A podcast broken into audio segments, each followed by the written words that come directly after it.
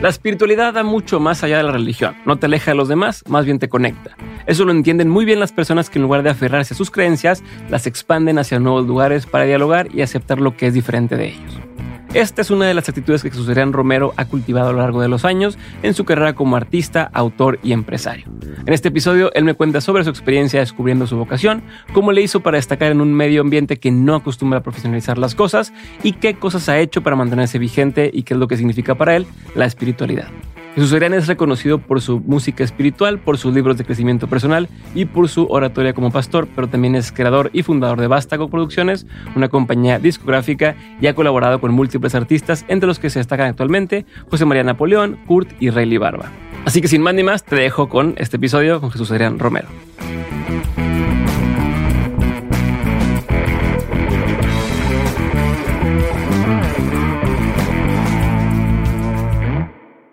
Jesús Adrián, bienvenido a Dementes. Gracias por tu tiempo, gracias por estar aquí. Es para mí un honor poder platicar contigo el día de hoy. Voy a empezar con, quiero saber qué pasó para que de los 16 años entras primero al tema de la música.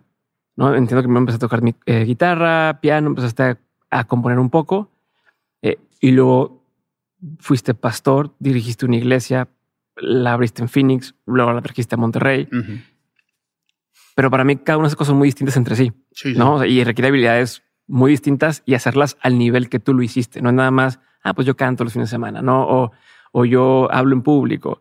Es dirigir eh, movimientos enteros y es, oigan, confíen en mí, confíen en mis intenciones y vámonos para acá, ¿no?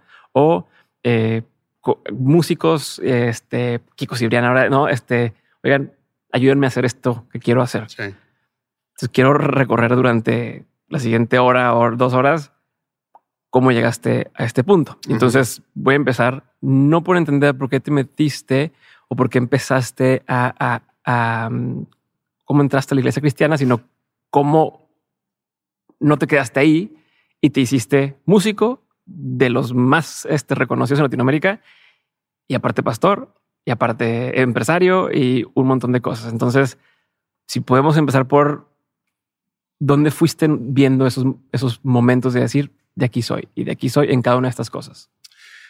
Eh, Sabes que ahora que estoy más grande de edad, uh -huh. porque han pasado, ha pasado mucho tiempo desde que tenía 16 años, eh, volteo hacia atrás y veo mi vida como una, una trama, como, uh -huh. ¿Una película? Una película, como una novela que se, que se escribió, porque estarás de acuerdo con esto, uno, uno sueña de, de, de adolescente especialmente, uh -huh. de joven, ¿no? acerca de cosas que uno quiere hacer y empieza a, a visualizar el futuro, eh, ideas, cosas que quieres hacer. Eh, por darte un ejemplo, eh, antes de que yo empezara la, la compañía que, que tengo, 13 años antes yo la había registrado, había registrado okay. el nombre ya. Entonces, hay, hay como, no sé si llamarle... ¿Pero sabías que iba a ser?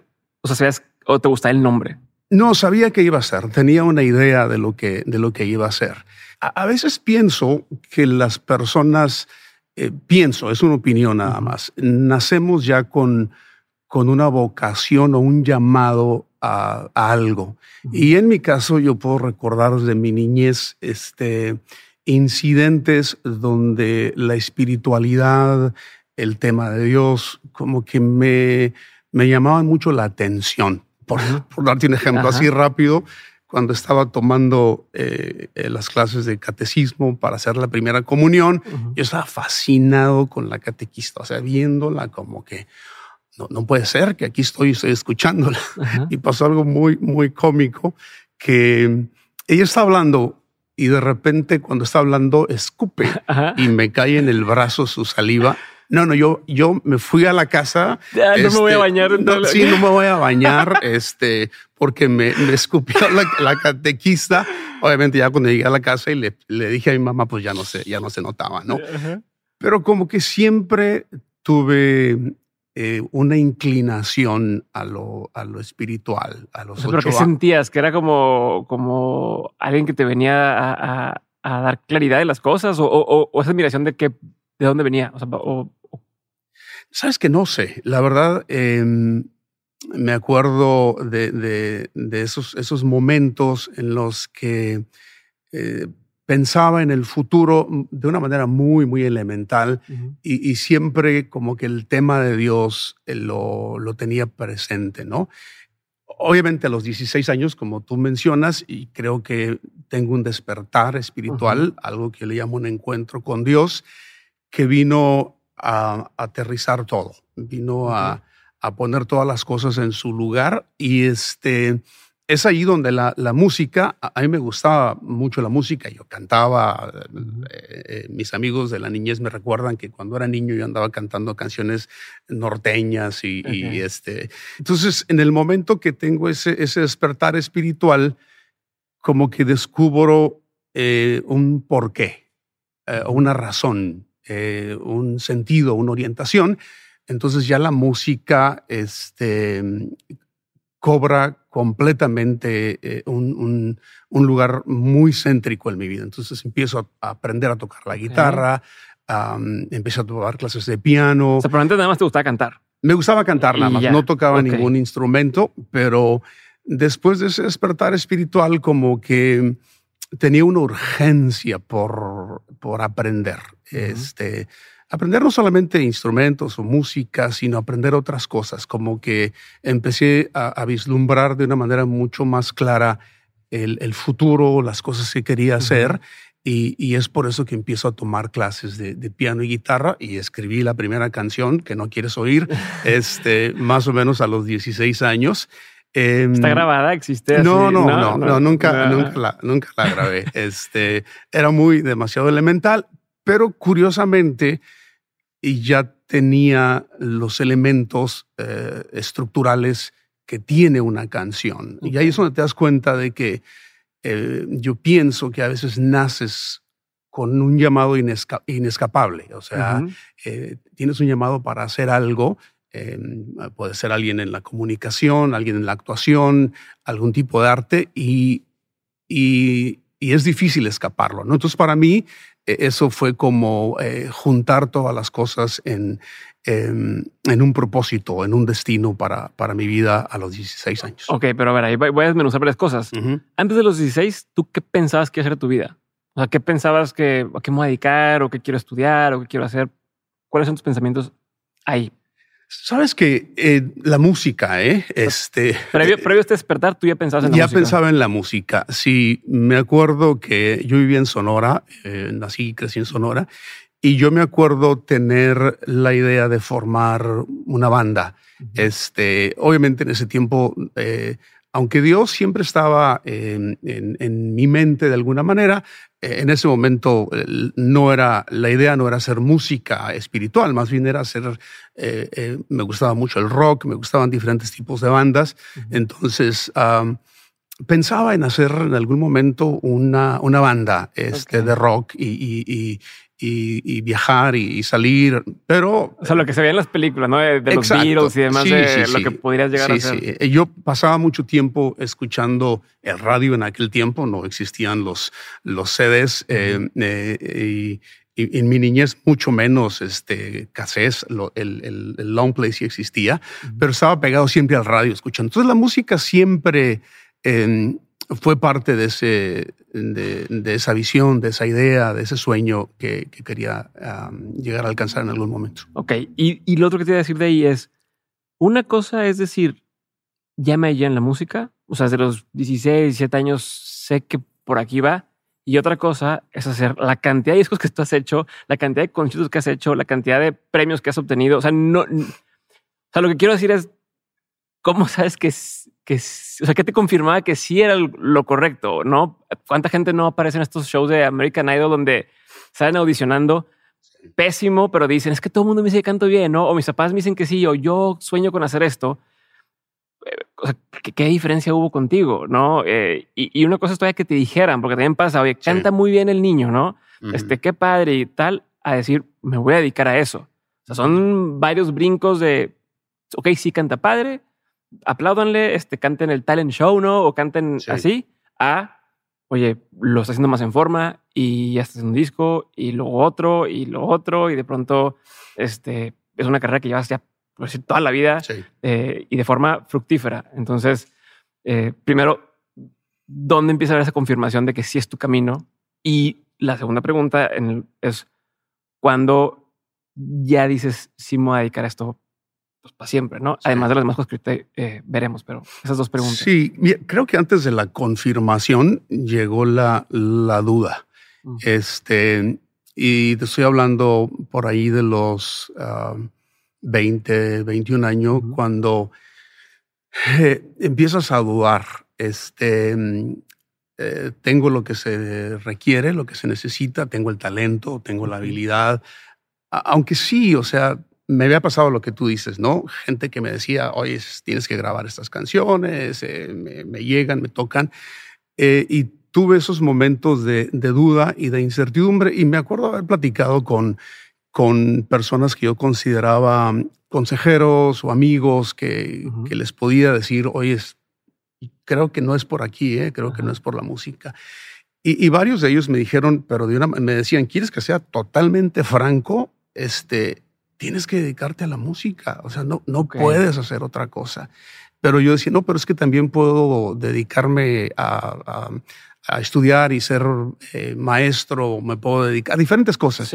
Y, todos eran de la misma idea de que tienes que dedicarte a la música, tienes que dedicarte a la música. Luego, creo que la confirmación, confirmación, así llegó en el momento que hicimos el primer intento de grabar algo y de, y de, y de venderlo. Una grabación muy elemental que no fue ni en estudio, fue así eh, en una reunión y, y sacamos como unos 400 eh, cassettes en ese tiempo y se vendieron absolutamente eh, todos. Cuando saco el, el primer disco, em, fuimos invitados a, cantar a un, a un, evento donde había mucha gente. Igual llevamos cierta cantidad de discos y no éramos el, el artista principal y se venden absolutamente todos. Entonces, ahí fue la confirmación de que por ahí es, ¿no? Porque empieza la gente a, a, comunicarse en aquel tiempo contigo de, de, de de diferentes eh, países de Latinoamérica que escucharon esta canción, escucharon aquella otra canción que les gustó mucho,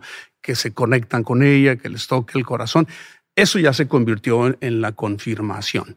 Pero a, pesar de que, de que, haya una confirmación, eh, siempre llegan los momentos de duda a través del tiempo y depende, creo, del, temperamento de cada persona, ¿no? Por mi temperamento artístico más introspectivo, llegan, llegaban, ¿no? Esos momentos de duda en algún momento de que a lo mejor no, pero quien te confirmaba al final de todo era la gente, ¿no? El público, los conciertos, la venta de discos, etcétera.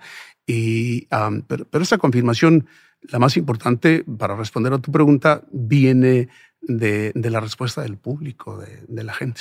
Aunque hoy dijiste que te pasaba, ¿ya no te pasa? ¿Ya no te entra esa duda de decir, eh, estoy en lo correcto? No, ya no. Eh, creo que han sido ya muchos años de ver este, eh, una, una constancia en, en, el éxito, por decirlo de, una manera fácil, de, de, las canciones, ¿no? O sea, porque alguien puede sacar un disco y tiene una o dos canciones que gustan, pero ya cuando este, has sacado 15 eh, discos y, encuentras que, que, la gente sigue viniendo y, muchas canciones de esos discos se convierten en éxito, ya te das cuenta, ok, ya tengo, tengo que dejar de dudar ya, o sea, pero te digo, ahí creo que por mi temperamento eh, dudaba por mucho tiempo pero hay gente que no duda tanto, ¿no? Hay gente que tiene mucha seguridad y, este, desde el principio eh, saben lo que quieren, a veces aunque no sea realmente algo que les va a funcionar, ¿no? Pero, pero,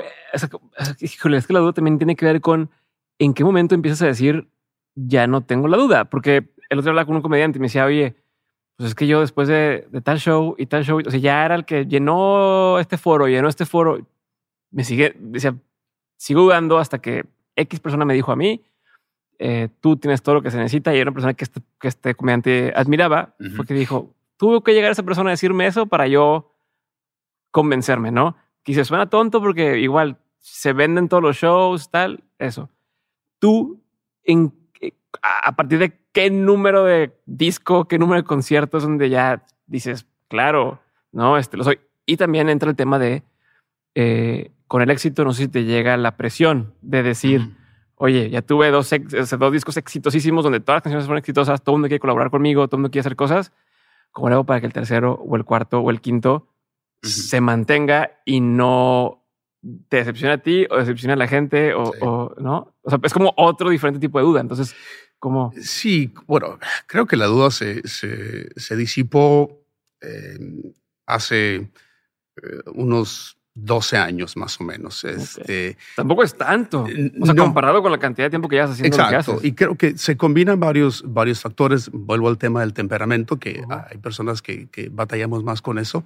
Em, pero algo que no se va, a lo mejor la duda ya no está ahí, pero lo que sí permanece, y tú lo acabas de tocar, es, yo le diría que es cierto nerviosismo. Em, y, por ejemplo, para cada concierto, cada presentación que vamos a, tener, hay cierto nerviosismo, pero tiene que ver con el hacer un buen papel, el tener un buen concierto, que todo suene bien, que la banda esté bien amarrada en, su forma de tocar, que mi voz esté bien. hay un nerviosismo inevitable que siempre, em, siempre lo vas a tener, ¿no? Y luego el, lo que acabas de decir, de, de, empujarte a ti mismo, ¿no? Este, cómo eh, hago para superar o por lo menos igualar lo que hice en este disco o en esta canción. Entonces ahí hay una, hay una reinvención constante, aunque nunca te sales de, de, quién eres. O sea, eres, eres, quien eres. Claro, sí, la gente va a decir, wow, esa canción es de Jesús Adrián. Pero tratas de reinventarte. O sea, yo, yo recuerdo varios varias etapas de, mi, evolución musical donde me di cuenta tengo que cambiar ciertas cosas, tengo que hacer eh, esto, tengo que hacer esto otro. Eh, eh, en este momento, en el, nuevo disco que estamos, ya está terminado, pues no lo hemos sacado, hay, hay algo de, reinventarnos un poco, pero, pero la esencia continúa siendo la misma, ¿no? Que de hecho eso es lo que le da este, vigencia a un artista en descubrir su, su esencia, descubrir su identidad y no alejarte de ella, ¿no? Porque si te alejas de ella, es empezar a buscar otra vez algo que ya, ya está claro. Claro, sí. Entonces, eso, eso sí, sigue siendo una presión em, constante y un nerviosismo constante, pero la duda como que se, se disipó. Oye, pero ¿cómo, cómo esto que mencionas de, de, o sea, seguido pregunto, ¿cómo le salen para mantenerse relevante? Y una respuesta que siempre me dan es el estarse reinventando. Pero aquí, y tú me corregirás, la impresión que me dio es que tú me dices, no, es encontrar la esencia, que a forma simple me pareciera un poquito lo contrario, ¿no? Como decir, encuentra qué, qué, eres y síguete por ese camino. Sí si es así o, si hay un tema de reinvención para mantenerte vigente o, relevante. Es que hay, dos, tipos de, esencia. una de ellas tiene que ver con el por qué, eh, por qué haces las cosas que haces, ¿no? Em, lo mío tiene que ver con fe, tiene que ver con Dios, eh, tiene, todo gira alrededor de eso. Es mi, mi eje, si tú quieres, mi, mi, centro de gravedad, eh, eh, Dios, ¿no? Eso obviamente nunca va a cambiar, es, es mi esencia. Pero luego como, como artista, como músico, también tienes una esencia musical, un estilo, si quieres llamarle, ¿no? Este, donde dependiendo de tu formación musical, no lo puedes escapar, o sea, o sea escribes de cierta manera, Em, eh, las canciones, las estructuras de cierta manera, las, las letras, las melodías, las haces de cierta manera por todo lo que escuchaste desde que eras niño, ¿no? Entonces, escaparte de eso es muy difícil. Pero cuando llegas a descubrir esta, ah, esta es mi esencia musical, ese soy yo, o sea, ya eh, la llevas de, de, de gane. ¿Qué es lo que se reinventa? Se reinventa un poco este, tal vez la instrumentación que estás mm, utilizando. Las técnicas. Eh, las técnicas, el arreglo, este, cambias de productor porque eh, escuchaste el disco de alguien más que tiene cierta, eh, ciertas cosas que te gustan. Entonces la reinvención tiene que ver más con las ramas que con el tronco, ¿no? Porque el, el, tronco es el mismo Y si, y si te alejas de ese tronco, es, es muy probable que fracases, porque eh, aunque ha sucedido, ¿eh? ha sucedido a gente que, que, de repente dijo, ya me cansé de hacer esto y voy a hacer otra cosa, pero, pero es muy difícil, eh, especialmente en el tema de la música. Yo me acuerdo, y, y, sin mencionar nombres de artistas que dijeron, me voy a reinventar, pero me voy a reinventar desde, desde la raíz, el tronco, y no... Eh, falso. No, o sea, no, no, no, no tuvieron la misma, uh, el mismo impacto. Este, se quedaron ahí porque les entró el, el, eh, esa ambición de decir, voy a hacer algo completamente nuevo. Es, es, casi imposible hacer algo nuevo, no porque no tengamos la intención, sino porque ya estamos formados, o sea, somos lo que, lo que vivimos a través de toda nuestra uh, existencia. No puedes escapar de ti. No puedes escapar de ti mismo. Sí. Oye, pero y, a ver, tengo entendido que tú fuiste de los primeros que empezó a hacer discos de, de estudio. ¿no? O sea, en ese momento que tú, que tú arrancabas con tu carrera, sí había gente que cantaba el tipo, el tipo de música, no sé cómo se llama, cómo se puede decir el género para no hacerlo, no quiero ser ignorante, entonces si me puedes uh -huh. ayudar a decir, ¿es, ¿es, música espiritual o es música, cómo se le, cómo es la forma correcta de decirlo? Sí, es música con una orientación espiritual, esa es la forma en la que yo la okay, digo. Entonces, Obviamente otra gente te va a decir, es música cristiana, es música católica, uh -huh. pero para mí la música es música, o sea, eh, ya en la, en la temática, en la lírica, entras en la, en la espiritualidad. Entonces yo, yo le llamo música con orientación espiritual. Bueno, cuando tú empezaste tu carrera con, en, en, en la música con orientación espiritual, hay otras personas que ya lo hacían, pero grababan todo en vivo, sí. ¿no? O sea, eran este, lo que pasó en el evento y, y, eso se convertía en el disco o en, bueno, en el cassette o lo que fuera. Sí.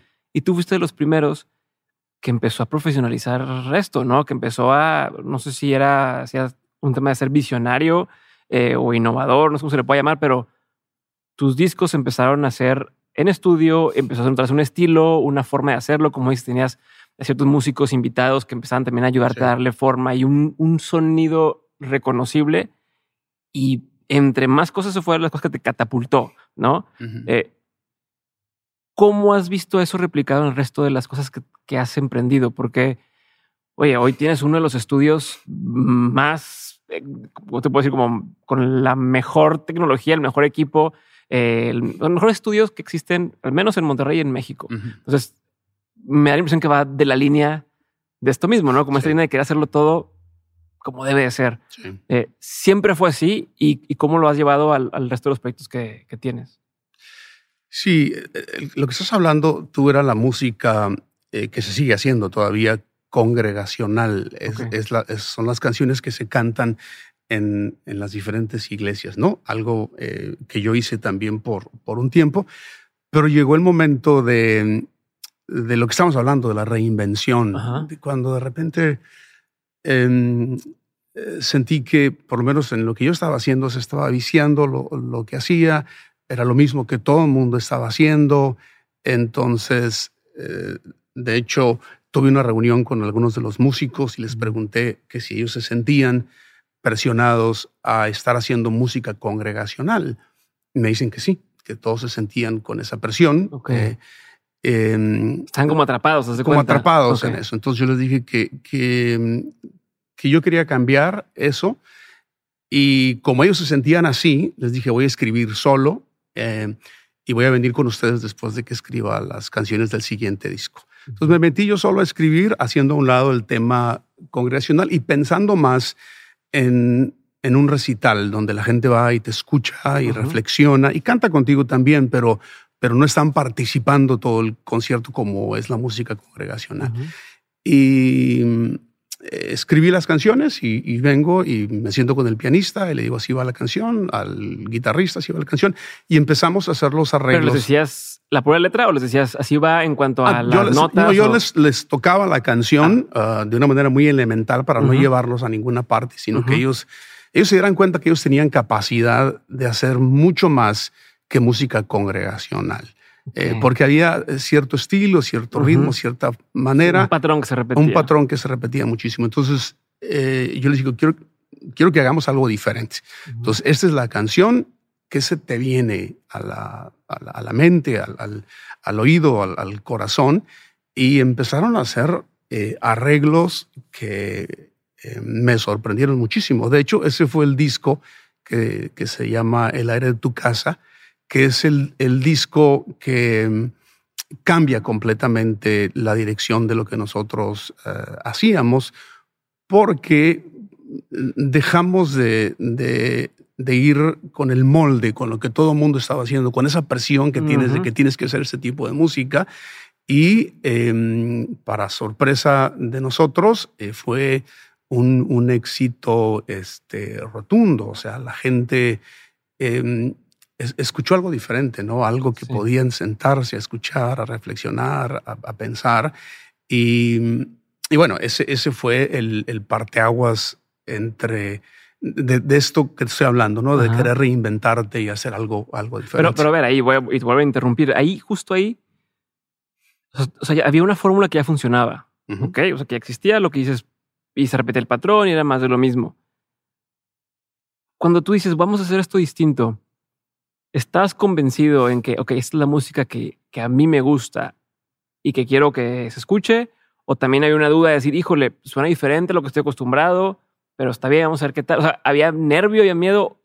Y además de lo que a ti te gusta era y cómo lo va a recibir eh, la audiencia, porque también, a ver, en ese momento no es como que en todas las estaciones iban a poner, o sea, no existía así de, ah, cualquier estación o cualquier, era, existen pocas avenidas que, que ya cuando lo ves así en el macro son muchas, pero en ese momento son pocas avenidas donde si no pega aquí o si no somos bien recibidos, pues espérate que vamos a hacer otra cosa y un poquito el orgullo o el ego de decir, yo tenía esta propuesta y no, y no fue. Eh, ¿cómo, ¿Cómo administrabas eso? ¿Cómo te sentías en ese momento de tu nivel de seguridad o no sobre el proyecto? Sí, mira, eh, eh, yo sabía que estaba arriesgándome un poco, pero como que no me, no me preocupaba mucho. Lo que más me interesaba era ser honesto. Yo sentía que que lo que había hecho hasta ese momento, aunque hay muchas buenas canciones en lo que hice antes, este, que sigo cantando en los conciertos todavía, yo sentí que estaba haciendo eso porque ya se requería que se hiciera eso, como que las iglesias, esa es la música que queremos, esa es la música que se tiene que hacer. Entonces ya, me sentí como deshonesto, ¿no? como por pedido, casi casi. Sí, me sentí como deshonesto, decir, oh, estoy haciendo esta. De hecho, hay un disco que hice que, es muy bueno y, que a la gente le gusta mucho, pero yo me sentía deshonesto porque yo decía, es que yo no soy tan así. Lo mío es escribir una canción este, íntima que, que, conecta con el corazón de las personas, este, que escuchan, que platican sobre la canción. Entonces, eso para mí tenía mucho más peso que el, el riesgo que estaba tomando, ¿no? El decir, quiero ser honesto con, conmigo mismo. Y de hecho era como regresar a los 16, 17 años, ¿eh? porque en ese tiempo las canciones que hacía no eran congregacionales, o sea, eran, canciones este, personales, íntimas, de amor, algunas de ellas, es, eh, que, que, que las sentía muy mías, ¿no? Entonces llegó un mm. momento en el que sentí como que mi, mi talento, y puede sonar fuerte lo que voy a decir, como que mi talento fue secuestrado por, por un estilo, ¿no? O, ah, por una organización. Em, y em, decidí como escaparme ¿no? De, de, eso y empezar algo diferente. Obviamente lo que no cambia, y vuelvo al tema de, del tronco central, que es Dios, mi fe, eso sigue igual, no cambia.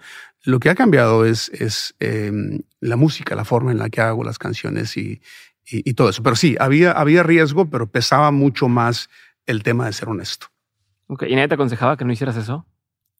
Nadie te decía, ¿sabes qué? La estás regando. Este, o ahora, ahora con estas nuevas, por ejemplo, este nuevo disco y nuevas colaboraciones de qué estás haciendo, no te conviene. Sabes que en ese tiempo no, porque el disco lo hicimos nosotros, eh, pues independiente. independiente, no, no había nadie que estaba escuchando, nadie que sabía nada del disco.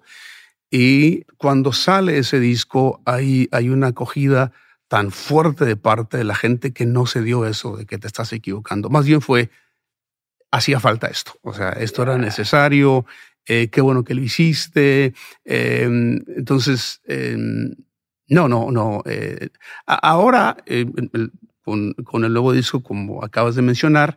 Em, hay, hay críticas, pero no tienen ya que ver con el estilo musical. Eso ya quedó como establecido. Está bien. ya la gente lo, te lo perdonó, por decirlo, ¿no? Ya quedó fuera de. Ya tiene que ver con otros temas que, que, a lo mejor vamos a tratar más adelante. Sí. Digo, si quieres decirme alguno, pero. Bueno, el, el tema. Eh, hay una tendencia en, en, la, en la religión, en, en las iglesias, en la institución religiosa, de crear cierto dualismo en la vida, diciendo, esto es espiritual y esto es secular.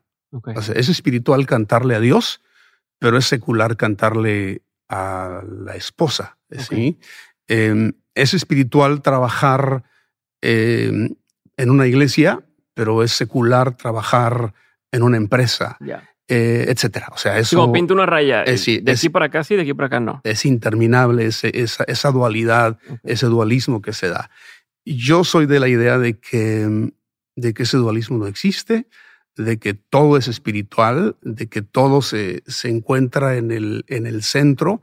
Y es un tema muy, muy largo de, de, de discutir, pero, pero Jesús mismo hace ese, une el, dualismo, ¿no? Porque dice que es hombre en la Biblia, pero también es Dios. Entonces, ¿cómo puedes juntar estas dos cosas que son tan opuestas en, en, una sola persona. Jesús dice, es que no hay, no hay dos, hay uno nada más. Y, y, después los escritores bíblicos hablan de que nosotros somos participantes de la naturaleza divina, o sea, que hay algo de divinidad en nosotros, ¿no? Que puede sonar para algunos herético, pero es, es bíblico.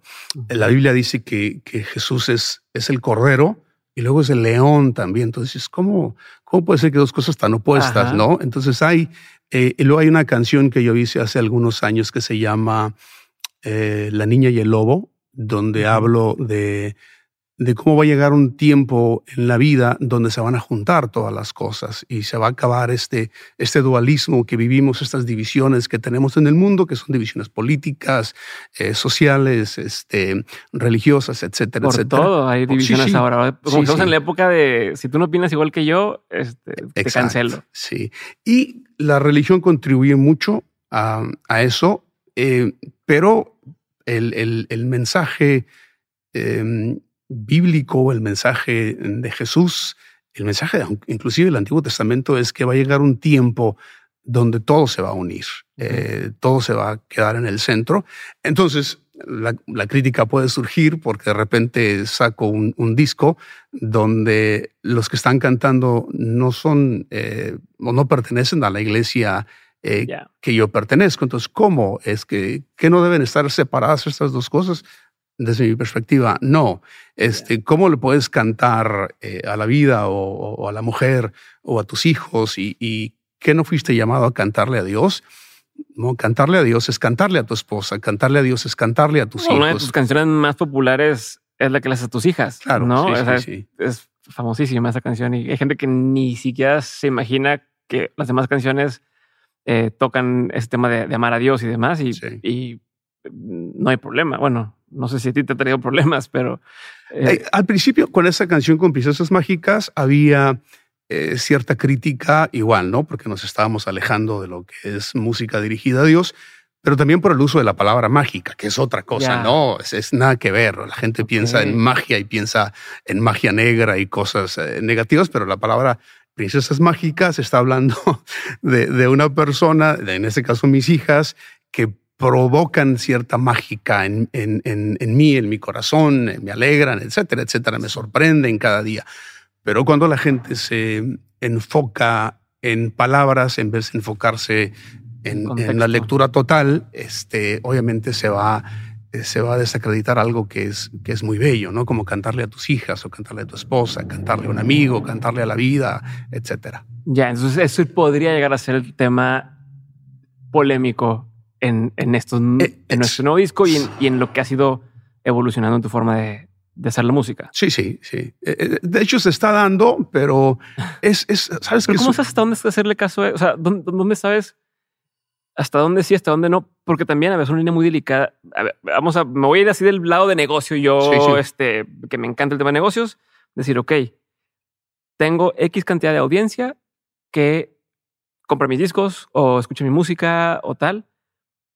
Y X cantidad de audiencia que a lo mejor no me conoce, pero me puede conocer por esto. Y luego está la audiencia que el día de mañana va a decir, si cantas ahora eso, ya no quiero escucharte. Entonces, y luego estás tú, ¿no? Como tu propia audiencia de decir, y, y, Dios en este, en este caso decir, a ver, Dios, mi relación con Dios está en paz y si yo canto así o canto así, yo estoy contento, Dios está contento. ¿A quién le haces caso? ¿no? Y hasta qué punto escuchas las opiniones y hasta qué punto dices, ah, aquí pinto mi raya y si te gustó, qué padre. Si no te gustó, hay otras canciones que puedes escuchar. Eh, o sea, ¿cómo, ¿cómo, lo manejas? Eh, por supuesto que la opinión de la gente es, es, es, muy importante. O sea, lo que hacemos lo hacemos por, por la gente, ¿no? Y, y trato en, la medida posible de, de, escuchar eh, los, los, comentarios y analizarlos. Y los, los analizo pero eh, regreso al punto de la honestidad. O sea, si en mi desarrollo eh, humano, en mi desarrollo espiritual, he llegado a entender ciertas cosas que considero que, hacen bien al mundo, este, las voy a hacer. Independientemente de que por acá pierda audiencia, ¿no? Eh, porque sucede, o sea, hay gente que entra a las redes sociales, a, a YouTube y dicen, hoy te dejo escuchar y, existe, se da, y seguro que, estoy seguro que se da con mucha gente.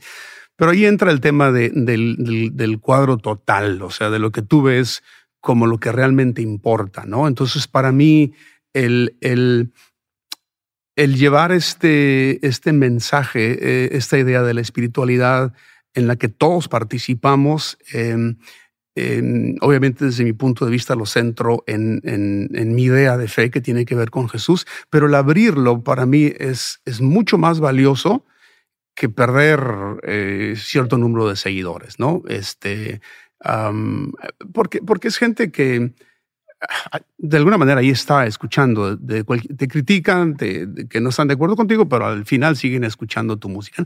Pero eh, prefiero este, perder que perder seguidores que, que, que, no ser sincero, no ser honesto en lo que, en lo que creo. ¿no? Sí, ya no queda en ti. O sea, tú, tú, tú, tú, tú das hasta lo que queda en ti y ya cómo lo toma la gente, o sea, termina siendo tema de ellos, ¿no? De decir, claro.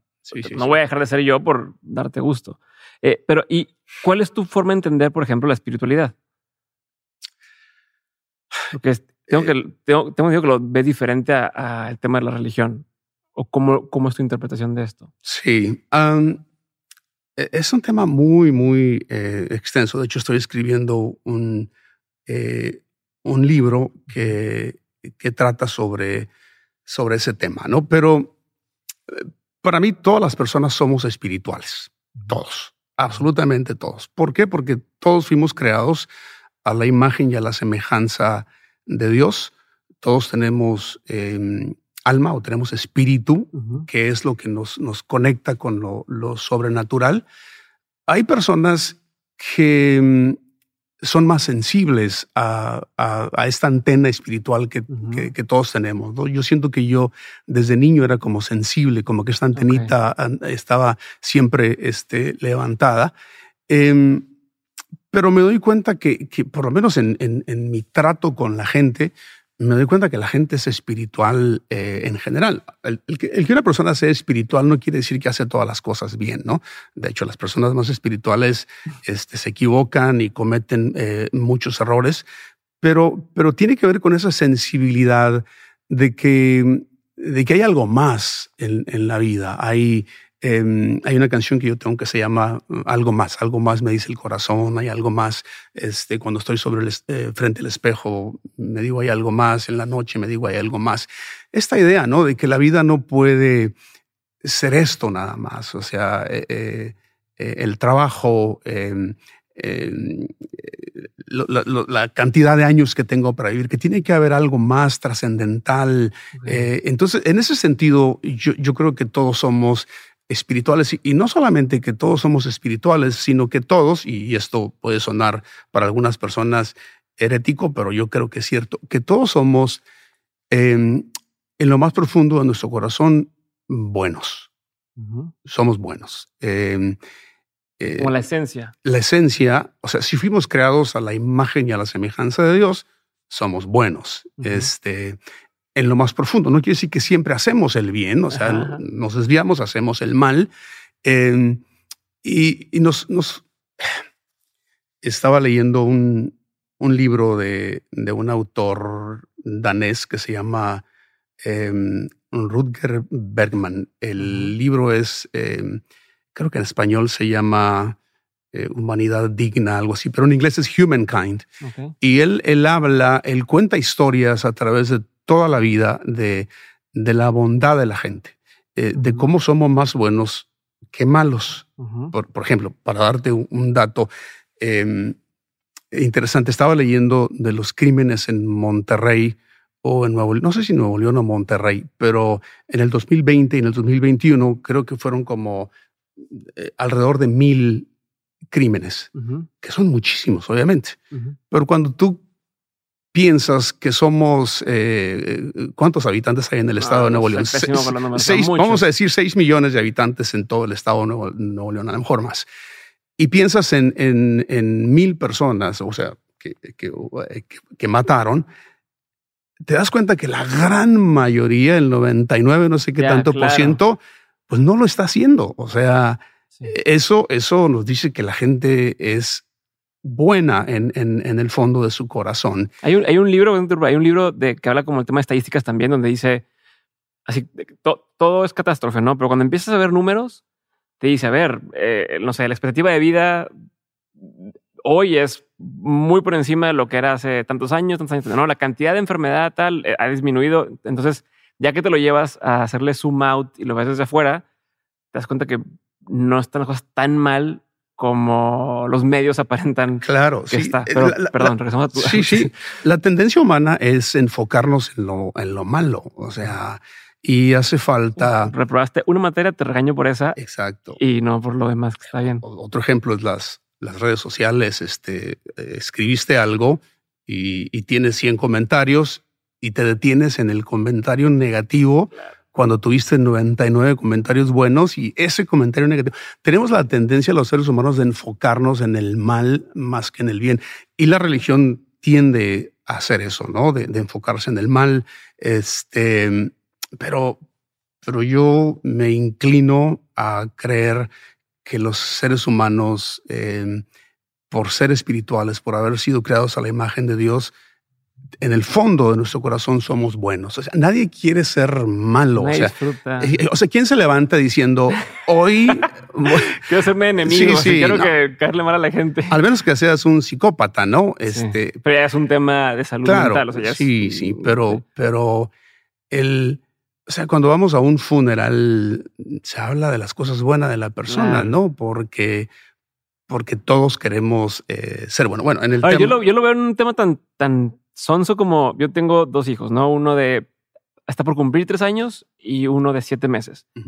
A ver, el de tres años es bueno, es, es fundamentalmente bueno, tiene sentimientos muy bonitos, es muy tierno, pero por ejemplo, ahorita está lidiando con los celos de que su otro hermano, que hasta hace poquito nada más gateaba, y bebé ya empieza a querer caminar y empieza a robarle más atención. Entonces de repente pasa y le da un empujoncito, ¿no? Y dices, ok, yo he visto como un ser tan bueno se puede empezar a convertir malo porque no le pones atención, ¿no? O porque no le atiendes eh, esa necesidad que tiene de, oye, también véanme a mí, ¿no? Este, y yo me imagino que mucha gente que se, se hace mala es por una serie de, de mm, ¿cómo se de, de, abandonos o de falta de atención o de falta de, de atender que va escalando, escalando, escalando, pero que originalmente nació por, oye, es que te quiero también a ti, papá, pélame, no nada más pelas a mi hermano, ¿no? Este, que va desde el lado bueno y no del lado eh, de maldad, ¿no? Entonces creo que, y es algo sonso porque es un, es un niño, es algo chiquito, pero creo que eso escala a muchos lugares. Sí, bueno, eh, eh, dije que los seres humanos en el fondo de nuestro corazón somos buenos, pero la otra cara de la moneda es, esa que tú acabas de mencionar. Tenemos el potencial para ser terribles, o sea, para ser malísimos, y hay gente que llega a esos extremos de ser, de ser malos. Allí para mí es donde entra el mensaje de, del Evangelio, el mensaje de Jesús, eh, la fe, que, que de alguna manera nos, nos, nos guía, nos orienta. Y no necesariamente tienes que estar dentro de una iglesia para, para entender este, lo que es el bien y lo que es el mal. Por darte un ejemplo, eh, de que, sabemos instintivamente lo que es eh, bueno y malo. Cuando yo tenía como 10 años más o menos, fui al cine con mis amigos el papá de uno de mis amigos era el dueño del cine. Entonces, eh, los domingos entrábamos gratis, ¿no? Sí, pásale. él nos metía y nos sentábamos. Estaba viendo, estaba viendo una película, a lo mejor tú no la conoces porque es muy vieja. Bueno, sí, se rehizo la película y creo que se hizo una novela. No sé si se llamaba eh, Juan del Diablo o Corazón Salvaje, la película de, de cuando yo era niño y salía Julio Alemán, creo, Angélica María y creo que Lorena Velázquez salía en esa película. Bueno, la película, ya no me acuerdo de la trama, pero eh, Angélica María era la buena de la película y Lorena Velázquez era la mala, o sea, la provocativa, la en la que eh, se metía y, tumbaba relaciones y todo eso. Y me acuerdo que estábamos sentados en el cine y voltea a mi amigo y me dice, ¿cuál te gusta más? ¿La buena o la mala? Y la verdad es que yo pensé, me gusta la mala, me gusta la mala, pensé yo, pero le digo, me gusta la buena. O sea, e, ese, ese, ese instinto o esa orientación hacia el bien, em, lo tenemos todos, lo tienen los niños, o sea, todos tenemos esa orientación hacia el bien. Lo que pasa es que a medida que vamos creciendo, vamos rechazando esa voz, la vamos rechazando y llega el punto en el que cauterizamos la conciencia, ¿no? Entonces hay gente que, que, de repente hacen cosas que, mm, que no deberían, no hubieran hecho hace cinco años o diez años atrás porque no escucharon la voz de, la, de su conciencia que les estaba diciendo eso, eso no está bien, eso no lo debes de hacer.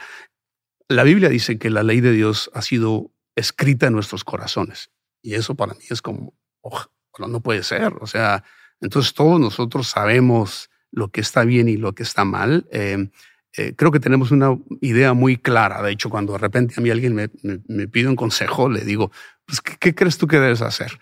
Y normalmente eh, te dicen el consejo que les ibas a dar, porque todos, todos tenemos una idea de lo... Como cierta intuición que ya viene desde, dentro, que es lo mismo que, que, regresamos a lo que es el principio, de, de ser, o sea, escuchar tu voz o escuchar tu esencia y, y mantenerte fiel a eso, ¿no? Sí, que, que otra vez es esto que dices que todos tenemos esencialmente de buenos. Y, por ejemplo, en el libro, ¿cómo estás abordándolo? O sea, o bajo qué eh, perspectiva tocas el tema de la espiritualidad. Mira, em, o cuál es la intención del libro. es tu cuarto libro, ¿no? Sí, sería el cuarto libro. Tiene que ver con. hay un libro de, de Aldous Huxley em, que se llama Filosofía Perenne, que habla acerca de cómo todas las religiones del mundo en algún momento tuvieron cierta revelación de parte de Dios, todas las religiones del mundo. Y es curioso porque cuando lees los libros sagrados de, diferentes eh, eh, religiones en, diferentes tiempos y civilizaciones, encuentras que hay historias muy similares. Sí, entonces dices tú, oh, yo pensé que esto era exclusivo del cristianismo y te das cuenta que no, que otras religiones ya lo habían este, mencionado.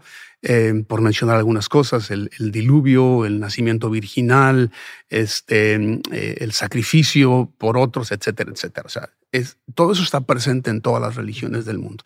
Entonces, eh, abordo el tema de la espiritualidad desde ese punto de partida entendiendo de que todos de alguna manera hemos em, estado en contacto con, con, Dios, independientemente del lugar donde nos encontrábamos. Este, em, porque la religión trata de, de, de hacerte pensar yo estoy cerca de Dios y tú estás lejos. O sea, yo estoy dentro y, tú, estás fuera. Pero el mensaje de Jesús fue, van a venir los de afuera y se van a sentar donde ustedes los de adentro creen que es un lugar de ustedes nada más. ¿no? Entonces, ese va a ser el punto de partida, como tratando de, de unir a la humanidad en, en, en, esto que yo creo que, que mm, es una revelación de Dios para todos. Fíjate, es, muy, es muy, hay, un, hay un versículo, en, eh, un texto en la Biblia que habla de, del pueblo de Israel en el desierto.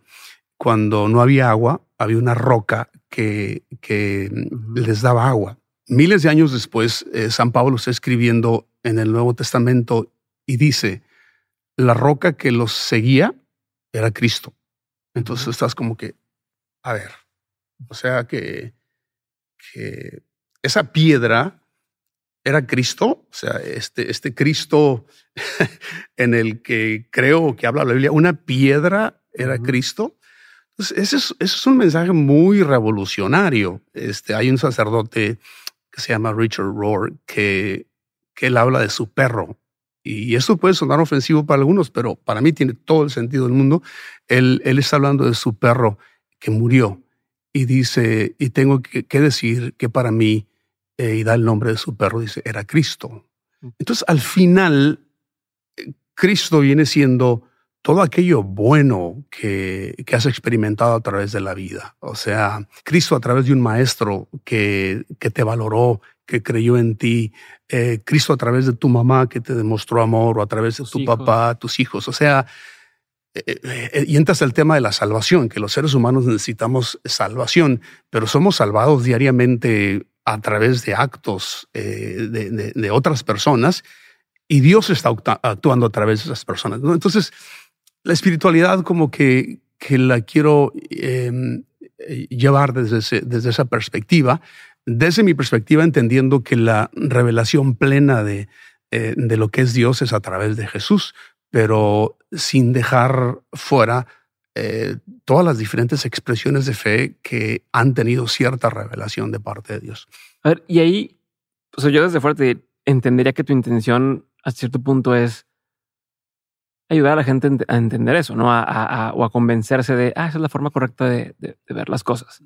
El problema está, creo yo, que la gente que más lo necesita es la gente que, que más rechaza de inicio la idea, ¿no? O sea, en general, ¿sabes qué?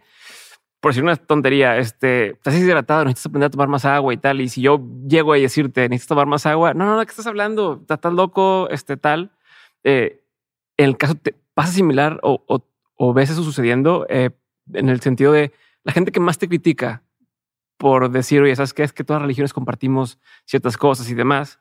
Y que tú aquí podrías decir, mira, aquí te lo quiero explicar en 200 páginas o en tal. ¿Cómo mi forma de entenderlo? Es la gente que más rápido va a decir, no, ni siquiera lo voy a leer porque no estoy de acuerdo. Eh, y la gente que ya comparte este mensaje es la que más voy a disfrutar porque es como pusiste en palabras lo que, lo que yo ya siento. Curiosamente es al revés. ¿eh?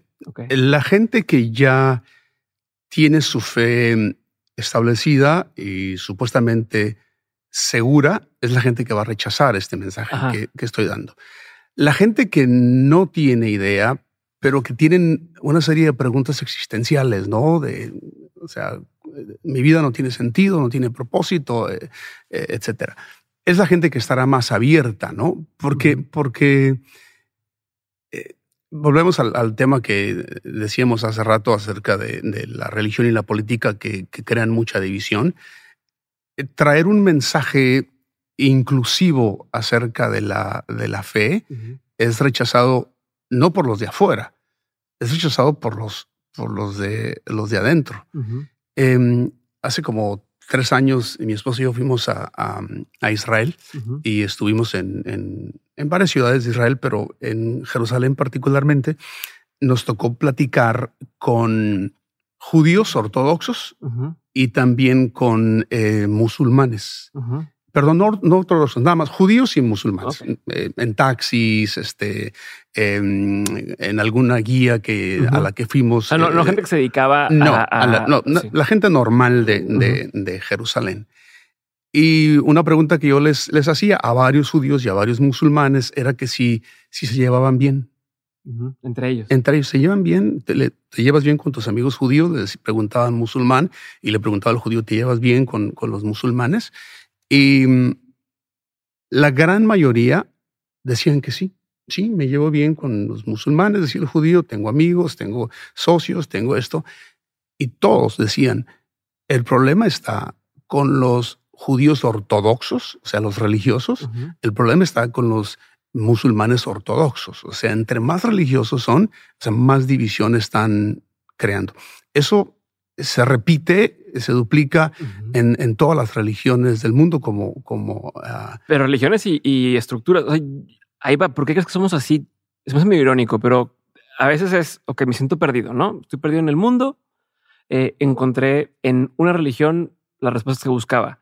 Pero entonces empiezo a meterme tanto, tanto, tanto, tanto que me convierto en lo opuesto a lo que, a lo que yo necesitaba, ¿no? Ahora yo soy quien reprime o quien no deja a los demás ser, ¿no? Y, no religión, o puede ser un partido político, o puede ser incluso hasta, oye, nosotros somos este, este tipo de empresas y, ¿no? O somos de Wall Street y, los demás, ¿no? O capitalistas o comunistas, o sea, como que tendemos a meternos tanto en algo que, que dejamos que la puerta cerrada para, para la demás gente, en lugar de decir, oye, yo, yo estaba ahí, eh, déjame te echo la mano, o, o, al revés, ¿por qué nos pasa eso? O sea, porque parece que la gente que está más no, a lo mejor la palabra no es, pero voy a decir confundida o con, o con menos eh, pensamientos firmes en algo, es la que tiende a ser más eh, empática o a lo mejor más abierta o, más receptiva a otras personas, a otras ideas.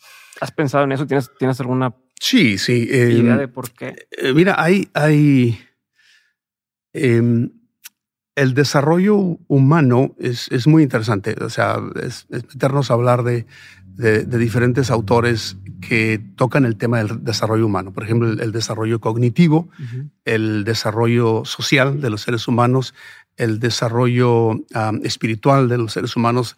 Eh, eh, tiene varias etapas, ¿sí? Em, y una de las etapas del desarrollo es el egoísmo, eh, es el mis necesidades, es el, lo ves en los niños, ¿no? Tú estás hablando de, tus, de tus hijos y, lo primero que van a aprender a decir mío y, dame, porque em, en, el, desarrollo humano hay ese, ese tiempo, esa etapa en la que somos egoístas y lo queremos nada más para nosotros y rechazamos los demás. En lo espiritual se da exactamente lo mismo. O sea, la gente llega a una iglesia y de repente descubrí eh, lo que siempre he estado buscando.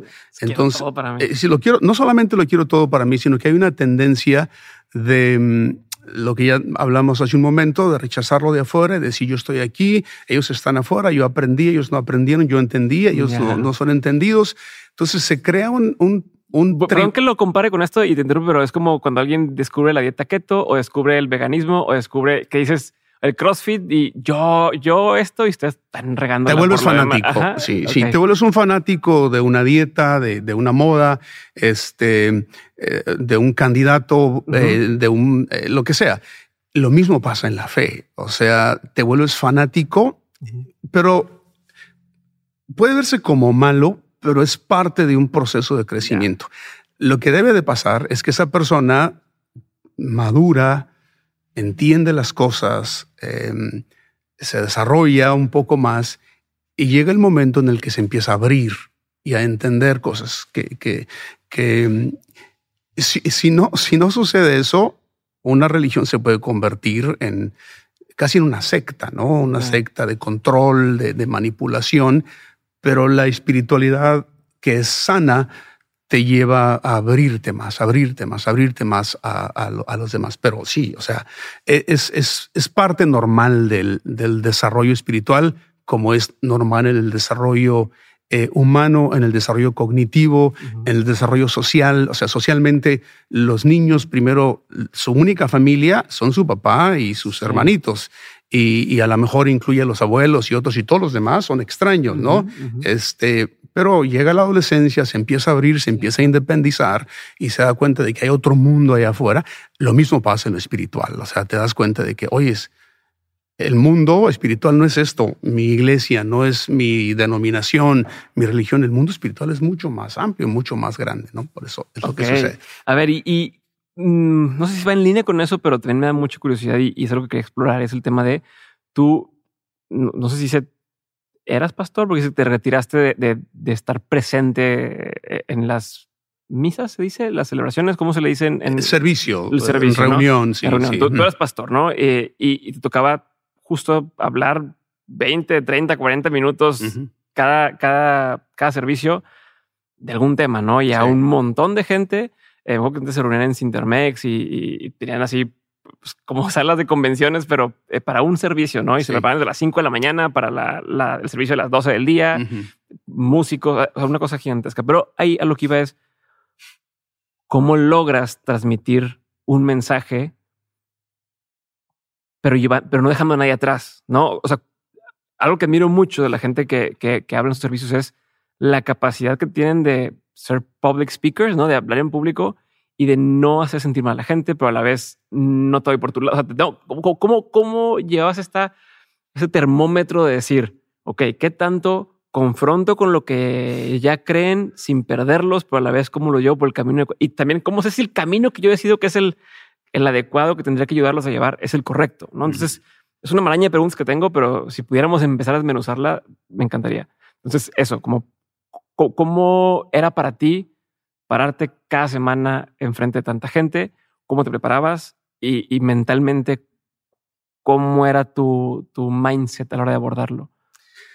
Una de las cosas que, una de las cosas que aprendes después de estar hablando en público em, a, un grupo eh, de personas es que retienen muy poco de lo que les, de lo que les hablas. mucho más en, nuestro, en nuestro tiempo, ¿no? Que eh, a través de, las redes ah, hay, hay un limitante, ¿no? En lo que el tiempo eh, que, utilizas para decir algo. Entonces la gente tiene un, un, déficit de atención. Entonces te das cuenta de que hablaste 30 minutos o 40 minutos, pero la gente se, se va a quedar con muy poco de lo que dijiste. Entonces no tiene caso traer o escandalizar a la gente con un tema que para ti ya, o sea, hablando del desarrollo espiritual, que tú lo entendiste, pero te tomó muchos años, entonces no puedes un domingo querer desenvolver todo esto que te tomó muchos años. Entonces, ¿qué es lo que tienes que hacer?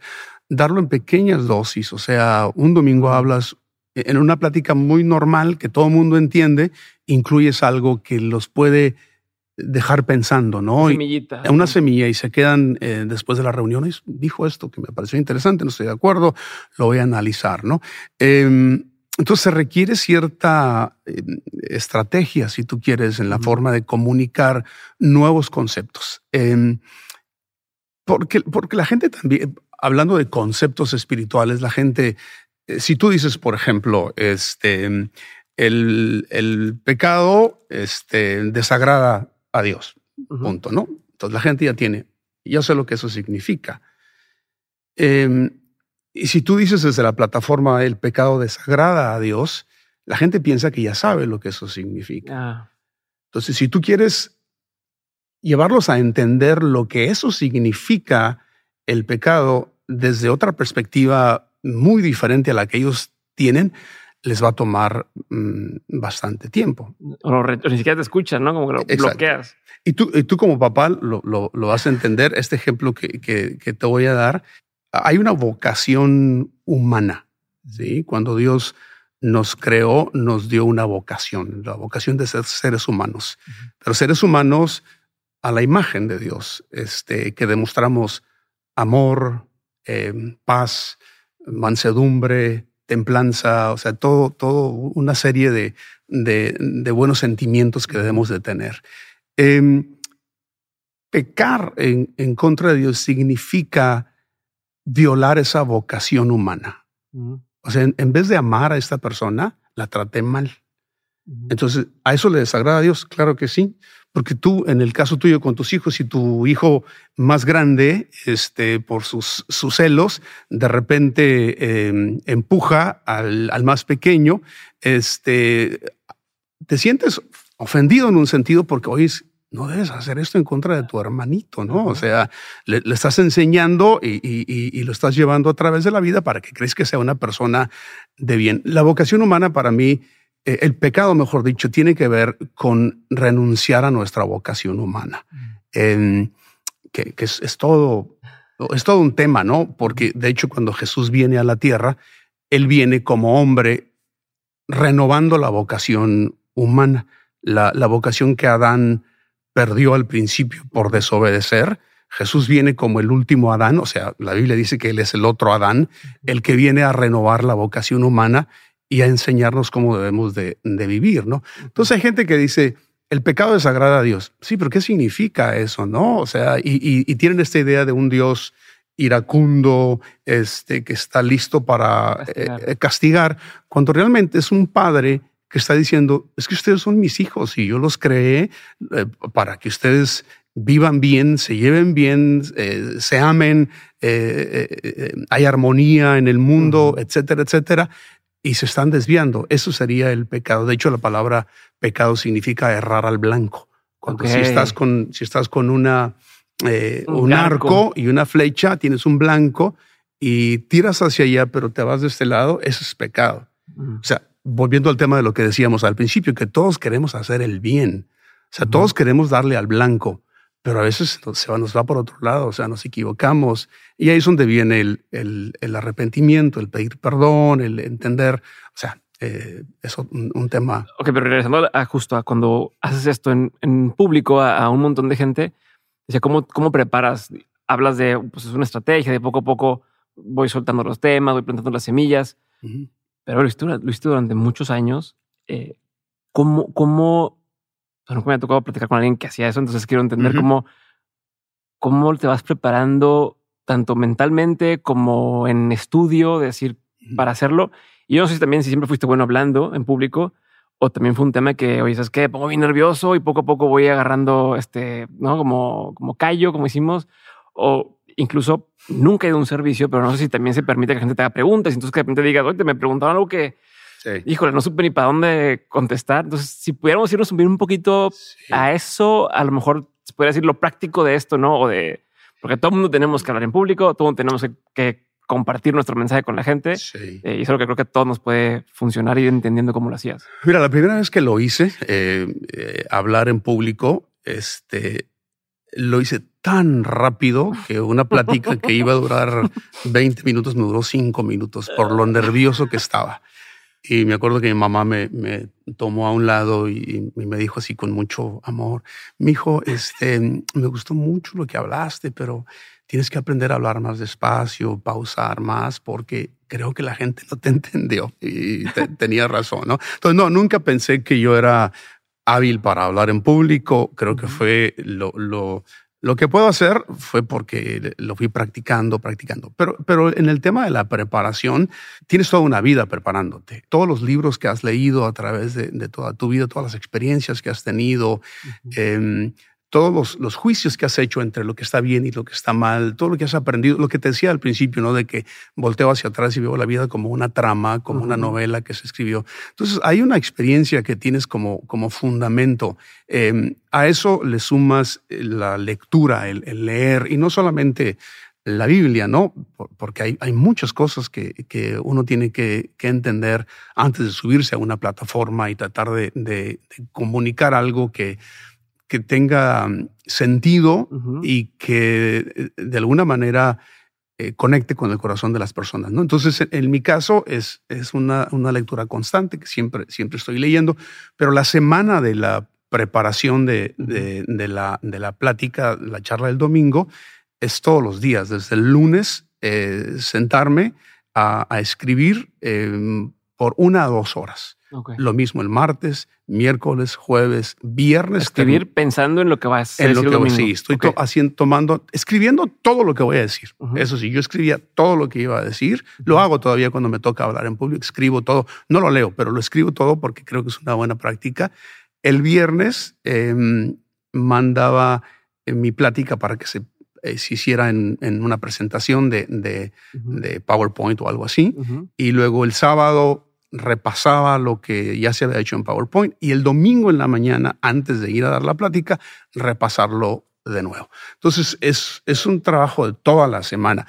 En, en mi caso, no, no estoy seguro que todo el mundo lo haga de la misma manera, pero yo era como muy Em, me preocupaba mucho lo que iba a decir, cómo lo iba a decir. Este, o sea, no eres de la mentalidad de voy a improvisar a ver qué sale. Ah, no, no, no soy improvisador. Volviendo al tema de los temperamentos, para nada soy improvisador, me cuesta, soy medio cuadrado para, para, para esas cosas. Y por eso digo que escribía todo lo que iba a hablar. Obviamente lo ponía a un lado después, ¿no? Y tenía más unos, unos em, eh, incisos que para mí eran los, los, que tomaba en cuenta para dar la plática.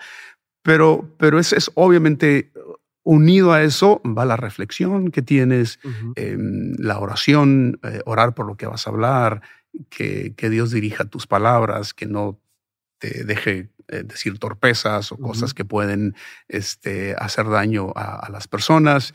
Em, y, básicamente es, es, eso, ¿no? Pero eh, consciente de que, de, que, de que eh, tienes que tomar de muchas fuentes para poder dar una plática espiritual. No es nada más hablar de la Biblia. Pero, pero ¿y no te pasa? O sea, a ver, una de las cosas, uno de los miedos más grandes que existe en el mundo, así catalogado, es eso de hablar en público. No, o sea, no, no es algo lo vemos, cuando lo vemos a alguien hablando en público, lo hace muy bien y muy natural, dices, ah, se ve muy fácil, pero ya que te ponen encima es, ah, y son muchos factores, ¿no? Entre los nervios, entre, no sé si qué voy a decir, entre ya se me olvidó, entre tal.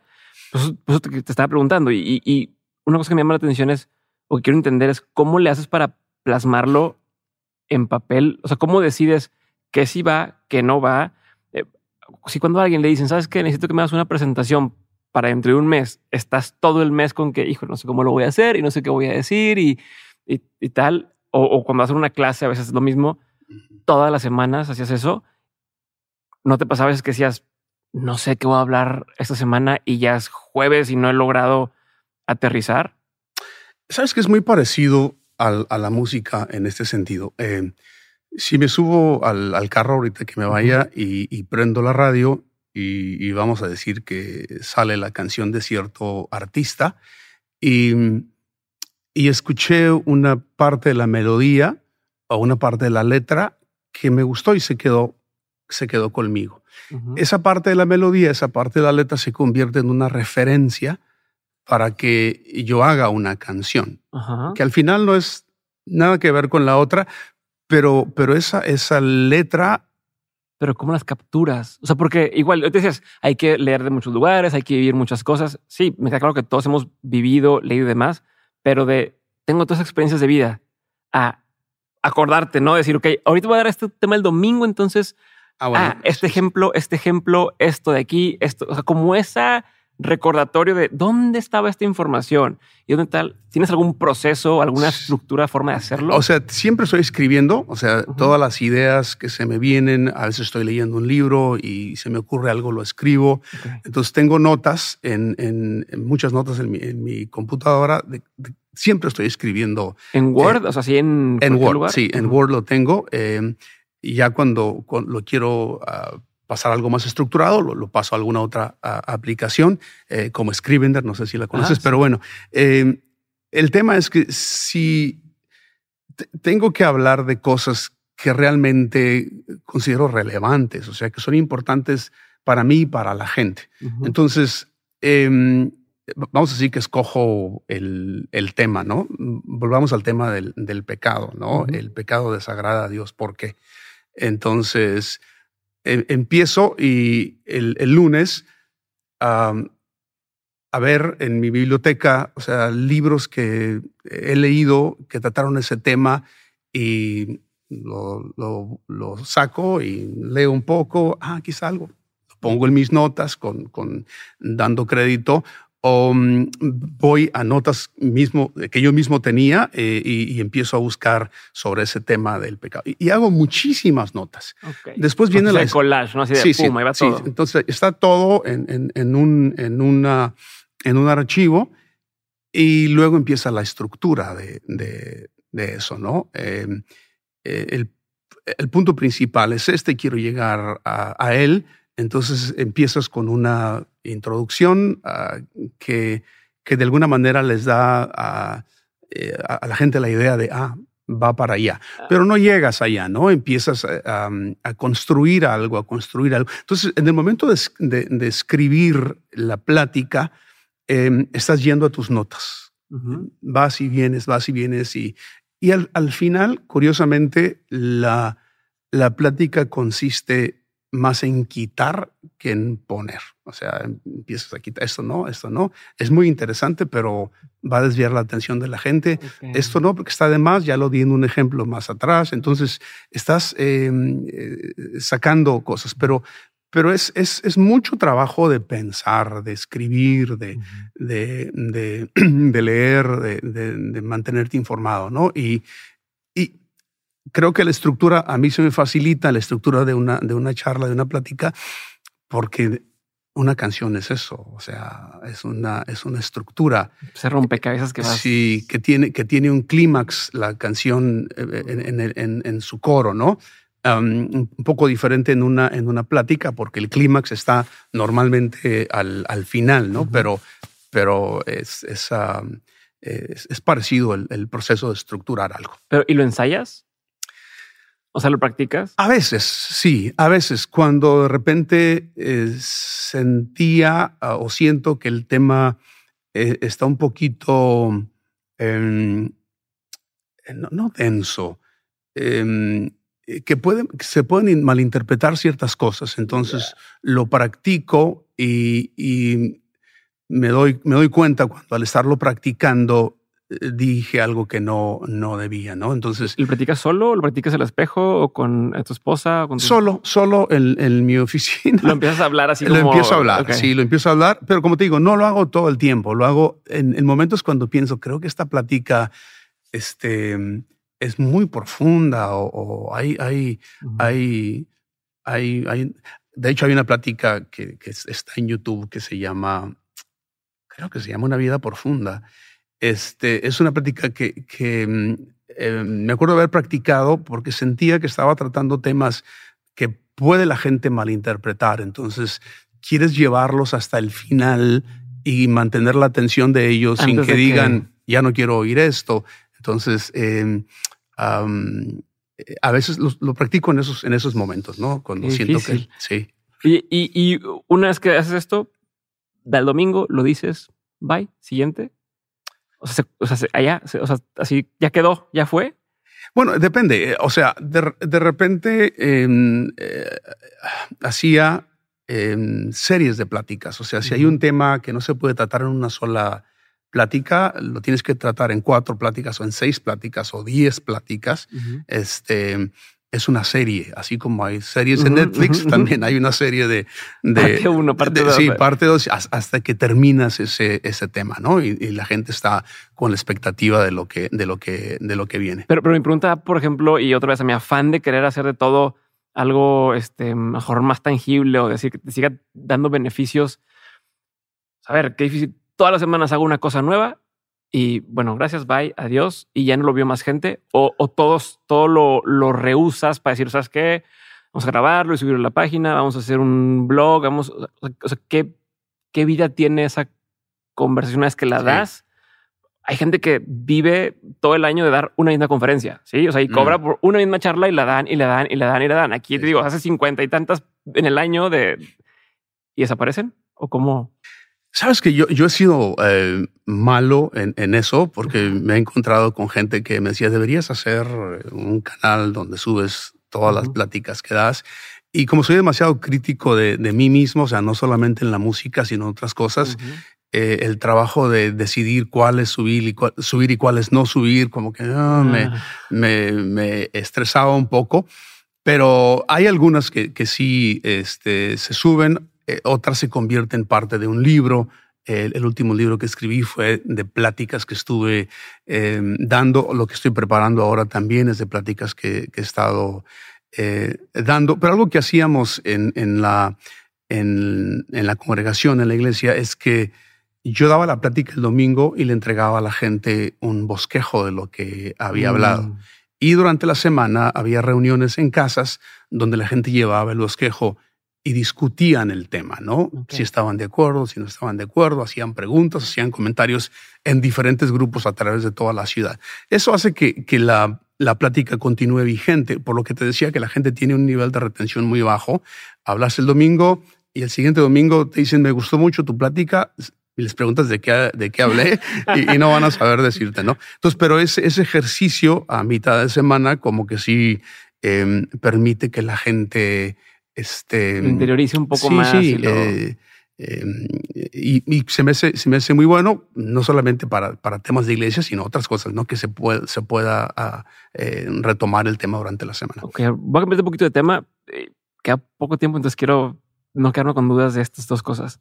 Uno es cómo le haces para, o cómo lograste hacer que la gente te siguiera de aquí de México a Phoenix, bueno, a Surprise, Arizona, y de ahí eh, ahora Monterrey. no fue nada más, hola, hola, yo me voy a ir allá, voy a intentarlo y vamos a ver, sino es, tengo entendido que fueron como 20 familias contigo y, y después volvieron a emigrar para acá con, contigo a Monterrey. ¿Cómo logras tener esa mm, influencia o esa forma de, de meterlos al barco y que la gente diga, me la juego contigo, vámonos para allá, vamos a ver qué hacemos? Cómo, cómo va. Digo, porque es algo envidiable y que muchos quisiéramos ser tan sencillo como para que alguien quiera trabajar en mi empresa. O sea, ni siquiera vaya más lejos. Entonces, ¿cómo lo logras? ¿O qué se debe? Sí, em, creo que he sido muy afortunado em, desde el principio, ¿eh? desde que empezó esto, uh, porque eh, yo me acuerdo cuando saqué el, el primer, primer disco, digo, disco ya para, para eh, de manera profesional, ¿no? Em, decidí empezar la, la, empresa que, de sello disquero, distribuidora y todo eso. Y obviamente era, era yo nada más, no tenía a nadie más.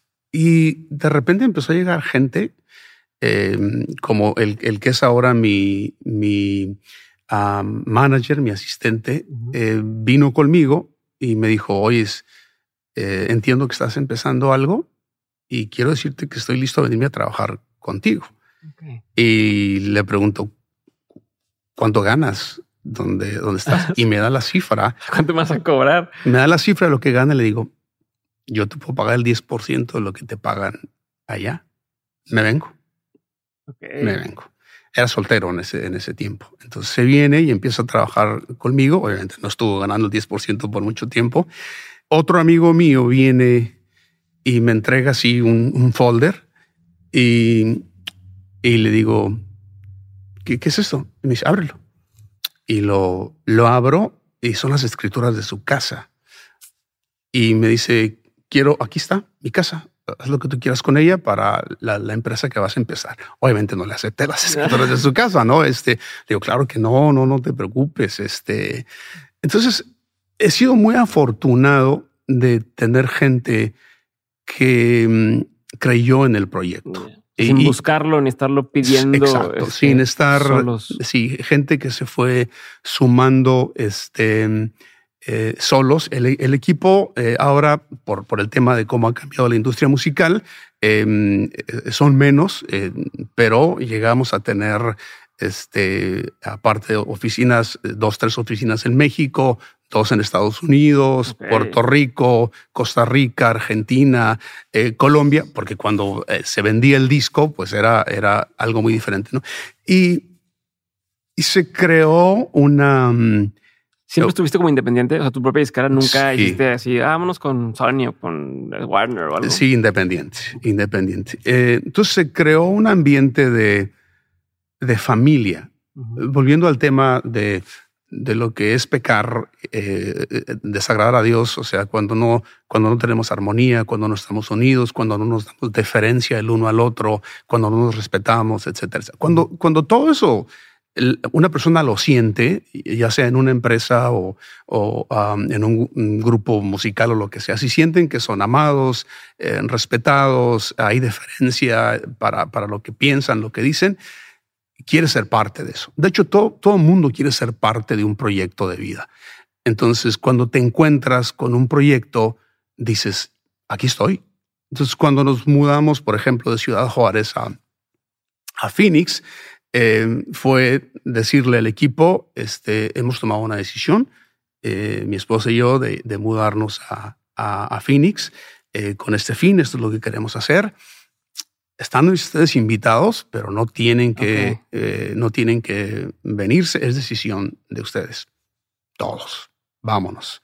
Pero no, te, no es una carga o sea, emocional decir, ojalá, y si nos funciona esto y ya me traje a toda esta gente, aunque ellos hayan decidido. Sí, hay, una carga, pero a la vez, eh, volviendo a la, balanza, ¿no? Em, eh, la contraparte de esa, de esa carga era esa idea de que somos una familia y que podemos lograr muchas cosas eh, si, si, estamos unidos. ¿no? Y después de algunos años en, en, Phoenix fue el venirnos acá a Monterrey, algo todavía un poquito más, más difícil para muchos de ellos viviendo en Estados Unidos, teniendo casas ya que habían comprado, decir, ahora nos vamos a, a, Monterrey, pero fue igual, ¿no? Si ustedes quieren quedarse aquí, aquí se pueden quedar, nosotros hemos tomado la decisión de irnos, eh, igual, eh, se vienen todas las, las familias. Obviamente, para mí la parte de, de remunerar, de proveer, de pagar a todo el mundo bien, era, siempre fue muy importante, ¿no? O sea, los valoraba en ese sentido. Entonces no venían desprovistos, no era como que venían a, no, sé cómo nos va a ir, porque ya éramos una empresa, un sello disquero establecido que, que, podía pagar a todos sus, sus, empleados. Pero creo que fue, fue eso, ¿no? El, el, el tener esa, esa familia, tratarlos de esa manera. Eso no significa que todo va a salir perfecto. De repente, como en todas las familias, eh, hay, hay situaciones eh, complicadas, pero, pero nunca te arrepientes de haber hecho las cosas eh, con esa intención, ¿no? de que, que, todos se sintieran parte. Ok, tengo dos dudas nada más de, de, este, esta parte. Digo, muchas, pero dos que te voy a hacer ahorita. Una es breve. ¿Cómo, y es de lo que hablábamos ahorita de cuando eras pastor, ¿no? Cuando dabas estas, estas charlas, te jugaba a favor, te jugaba en contra que la gente que te iba a ver además fuera fan de tu música. No, o sea, no me imagino, ya sabes que hay gente que soy fan de no quiero decir nombre porque o, me, o les así o me tiran carrilla, pero que de, este músico y de pronto lo tengo todos los domingos aquí enfrente, o sea, platicándome de algo. Eh, no había de pronto una onda donde tienes que pintar. Oigan, a ver, lo estoy hablando desde acá y no desde acá. Sí, sí. De hecho, la, razón por la que dejé de hacerlo era precisamente por lo que... Es la segunda pregunta que te iba a hacer, de por qué dejaste de hacerlo. Sí, por eso, porque eh, nosotros le llamábamos eh, turismo cristiano, ¿no? que, que la gente llegaba a Intermex eh, pensando que yo iba a cantar, por ejemplo, ¿no? O sea, que iba a haber, un concierto y de vez en cuando, un par de veces al año cantaba una canción, pero normalmente no, no lo hacía, ¿no? Entonces la gente llegaba con, con, con, ese, mucha gente llegaba con esa idea, ¿no? De, de, que me van a escuchar cantar, entonces realmente la plática para ellos no era lo más importante, era voy a ver al artista que me, que me gusta, este, y al final me voy a quedar para una foto o un autógrafo. Entonces, sabes que fue, fue cansado que eh, por, por mucho tiempo eh, bajar de la plataforma y ya había una fila de gente que querían foto y que querían autógrafo. No me molesta darlo, pero eh, se perdía el centro de atención, ¿no? Yo quiero que hablemos de esto que hablé ahorita y me estás hablando de otra cosa que no tiene entonces El, el, tema es este, estamos hablando de, de, fe, estamos hablando de Dios, estamos hablando y, y ustedes están yendo por, por este lado, ¿no? Eh, tuve varias, eh, lo manejé de diferentes formas. Hay veces que decidía no, no ver a nadie. Y luego lo que pasa también es que la gente que es de allí, de tu comunidad, que ya son familia, no les pones atención porque llegaban todos los demás que de turistas, ¿no? Entonces sí, eso se volvió un, problema y fue una de las razones por las que decidí ya no, no hacerlo. Aparte de que es, era muy, muy cansado por, por lo que hago, ¿no? O sea, estar viajando eh, gran parte del año, o sea, dirigir una empresa y luego aparte estar eh, involucrado preparando pláticas durante la, toda la semana para darla el domingo, estar de viaje, estar en Argentina y tener un concierto el viernes y volar el sábado y llegar cansado aquí el sábado en la noche o llegar el domingo en la mañana y del aeropuerto que me llevaran a, a, a, Sintermex a dar la plática. Entonces eso sí era... era eh, Intenso. Sí, sí, sí. Y ahorita dos de tus hijos van para el lado de la música también, ¿no? O sea, están siguiendo tus pasos. ¿Y tú qué opinas? Tengo un amigo que, que su papá es médico y, y lo primero que le dijo cuando quería estudiar dijo, no seas doctor. O sea, yo soy doctor, no soy doctor, no seas lo que te espera, no seas. Terminó siendo, como quiera. Se fue por otro lado y terminó siendo doctor. ¿Tú cómo lo manejaste? ¿O, o, cómo lo ves? Sabes que para mí, eh, la música ha sido algo tan bondadoso, o sea, el, el, hacer canciones, el tener conciertos, giras y todo eso, ha sido algo tan, tan, eh, tan bueno. De hecho, estábamos en el estudio una vez grabando no sé qué disco y estábamos, estaba Kiko Cibrián y estaban el resto de los músicos y siempre oramos antes de, de empezar una sesión de grabación y, y, me acuerdo que mi oración fue muchas gracias por todo lo que nos das. Este, o sea, me has dado tanto que si me muriera en este momento eh, estaría muy satisfecho. Eh, pero lo le digo a Dios, pero no me quiero morir. no, no, me... me... quiero morir, pero una forma de decir, o sea, todo esto ha sido tan bueno, tan bueno, o sea que... Entonces nunca, nunca pensé en el, en, el, en el caso de mis hijos que el dedicarse a la música hubiera, ah, sería algo malo, ¿no? Más bien lo veo como algo bueno, pero obviamente es, es una decisión que, que ellos han tomado de irse por el lado de la música. La del medio, Yanaí, este, ella de niña nunca quiso clases de música. A, mi hijo Adrián y a mi hija Melissa les dábamos clases de piano, guitarra, para que... Pues, aparte que es una buena disciplina, aunque no vayas a ser músico, ¿no? Todo el mundo se arrepiente de no haber empezado a tocar guitarra antes. O sea, todo el mundo es de que, ah, estuve en clases de chiquito y no le seguí. Me hubiera encantado seguir sabiendo hacerlo, ¿no? Exacto. Entonces mi hija de chiquita dice no, y no, y no. Y, y uno como padre, pues dice, ok, pues no quieres, no, no te voy a eh, forzar a tomar clases de piano o guitarra. Pero hace algunos años estábamos platicando, ya grande mi hija, y estábamos platicando de ese tema, que ella no quiso tomar clases de guitarra o de piano. Y me dijo algo que me, me dejó así como este, pensando, me dijo, me hubieras forzado a tomar clases de, piano y de guitarra. Entonces me fui por el lado de, del papá bueno, del papá que dice, no quieres, bueno, pues no te lo voy a dar. Pero años después, yo creo que ella, em, no sé si viendo a sus hermanos que tocaban instrumentos, de repente dice, ¿por qué yo no? Entonces, ni si me hubieras forzado a tomar clases. Entonces, a, veces, a veces es bueno ¿eh? ser, ser el malo de la película con los hijos y, llevarlos a algo que, que te lo van a agradecer muchos años después. Eso que dices lo estoy viendo ahorita. O sea, eso que, que dices de yo también lo vi cuando a lo mejor no me forzaron a seguir algo que me hubieras forzado. Sí lo pienso, me hubieras forzado. Y veo a mí, por ejemplo, el más chiquito, estamos en esa etapa en la que está aprendiendo a dormirse solo, ¿no? O sea, que está, y ya sabes que a veces pues, está llorando y carga, si lo cargas, vuelves a empezar, mejor ahí apapáchalo para que aprenda a dormirse solo. así como eso, o cosas de disciplina con los niños que dices, híjole, ahorita no me lo está entendiendo y, y no sé si para mí decir, ¿sabes qué? Ten el dulce, hombre, ya no importa las reglas, ten el dulce pero que a la larga podría haber sido más beneficioso hacer la otra decisión. Y eso llevado a cada etapa de su vida. Pero entonces es el dilema donde dices, ¿cuándo sabes cuándo sí y cuándo no? Imponer, entre comillas, tu, tu rango, ¿no? De tu papá y, y, ni modo. Y cuándo no. ¿Has pensado? O sea, ¿tienes alguna de cuándo sí, cuándo no? Es, es, sabes que no hay regla, ¿eh? No, no, es muy difícil decir, esa es la regla para con los hijos, porque cada hijo eh, tiene diferente personalidad, diferente temperamento. Para, fíjate, yo, yo, yo siempre he dicho que en, un salón de clases em, vas a tener un niño eh, muy educadito, muy sentadito, este, eh, poniendo atención al maestro, y enseguida tienes a un niño inquieto, este, distraído.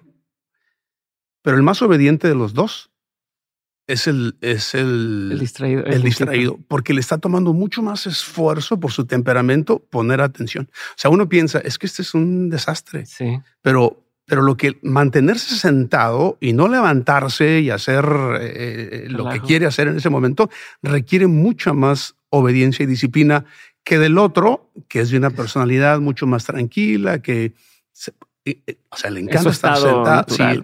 Entonces, eh, hacer una regla para los hijos y decir si impone esto o, no, o sea, para cada hijo es diferente. Con algunos hijos lo vas a hacer y con otros hijos no lo vas a hacer y, cambia en cada etapa de su vida, ¿no? Especialmente en la adolescencia es cuando se vuelve un poquito más complicado todavía, pero lo, que sí es importante es este, no perder la perspectiva de que estamos formando a nuestros hijos y que se están desarrollando porque aún en la adolescencia, creo que el cerebro no deja de, desarrollarse hasta los 25, algo así, ¿no? Imagínate dejar que tu hijo de, de 15, 17 años tome las decisiones acerca de su vida, es un, es un error porque no tiene un cerebro totalmente desarrollado, ¿no? Entonces, eh, yo, yo, he aprendido eh, con el paso de los años de que de que realmente no sé, o sea, nos han salido bien las cosas. Eh, eh, mi esposa y yo hablamos a veces acerca de, eso cuando los veíamos en la adolescencia, que se desviaban y hacían y decían cosas. Y yo, yo le decía a mi esposa, oye, pero acuérdate de nosotros, o sea, nosotros éramos peor que ellos y nos, nos fue muy bien. O sea, eh, de hecho, hay una canción que, que le escribí a mi hijo donde, donde le digo que, que que ahora estoy dándole consejos, em, pero que pues yo también cometí los errores y todo lo demás, ¿no? Y no me fue tan mal. O sea, después de todos los errores no me fue tan mal. Entonces hay, eh, hay que ver a cada hijo de, una manera muy individual, muy personal. y luego terminamos haciendo lo mismo que, o sea, no sé si te pasaba a ti que seas oye, mis papás, yo no quiero repetir eso que hacen, X cosa, ¿no? Y luego de repente ves tú haciéndolo. Y luego, o sea, yo lo veo con las tres generaciones de, de mis papás, mis abuelos, donde a lo mejor eh, no sé, oye, ¿sabes qué? Es que esta persona ya no debe manejar, que, que, que tenemos la capacidad de tener un chofer que tenga, no, no quiero, no, no quiero, no quiero. Y dices, a lo mejor tu papá dice que cabezón tu abuelo, que no se deja y que va a ser más fácil, pero sabes que lo va a repetir. O sea, híjole, lo va a repetir. Y ahorita yo digo, oye, no quiero repetir lo, lo que veo en ellos, que saben ellos que está mal, que eso que está mal. Termina, terminas a veces haciendo eso mismo. Sí ese mismo error, ese mismo detalle. Y, pero bueno, pues es parte de. No voy a ahondar en esto porque ya vamos a terminar. Tengo unas preguntas concretas. Ok. Pregunta número uno: ¿Cuál ha sido uno de los peores consejos que te han dado? Peores consejos. Ah, bueno. Eh, una vez eh, hablé con, con un, pastor eh, al principio, cuando empezaba a hacer la música, y, y le digo, estaba pensando dedicarme a la música porque em, algunas personas que me han escuchado cantar me han dicho que lo que ya te dije, ¿no? Y su consejo fue, pues a lo mejor esas personas que te escucharon es lo único que han escuchado. O sea, a lo mejor eh, no tomes la opinión de ellos como buena porque a lo mejor no han escuchado algo mejor, ¿no? Entonces fue como que... Gracias. Sí, sí, ¿no? Y su consejo era que no me dedicara a, eso, ¿no? Eh, creo que ese fue, de los que me puedo acordar, el, peor consejo que recibí de, de, alguien. ¿Le tocó él o, lo viste después? Sí, sí, le tocó ver, le tocó ver todo. sí. Ándele. Este, oye, bueno, ¿cuál ha sido uno de los mejores consejos que te han dado? Una vez... Eh, estaba en, en, una pequeña reunión de unos líderes eh, igual espirituales. Eh, y fue en el tiempo en el que yo estaba empezando a, hacer canciones, ¿no? Y cuándo se van a dar a conocer mis canciones, cuándo va a pasar. Y, y hice la pregunta. Hice la pregunta, este, siento como que no se están abriendo las puertas, siento como que no está sucediendo mucho, estoy haciendo canciones. Y este líder me, leyó un, pasaje del libro de Proverbios del sabio Salomón que dice, tus talentos te pondrán delante de reyes. Entonces me dijo, lo que te va a dar éxito no va a ser em, ni la promoción, ni las oportunidades, em, ni la publicidad. Lo que te va a dar éxito si lo tienes, va a ser tu talento. Eso te pondrá delante de reyes, o sea, te va a poner en un lugar de influencia. Y, o sea, eso se cumplió al pie de la letra, porque cuando nosotros empezamos, no teníamos ni la estructura em, como sello discográfico para tener la atención de, la televisión y de la radio, de nada, absolutamente nada.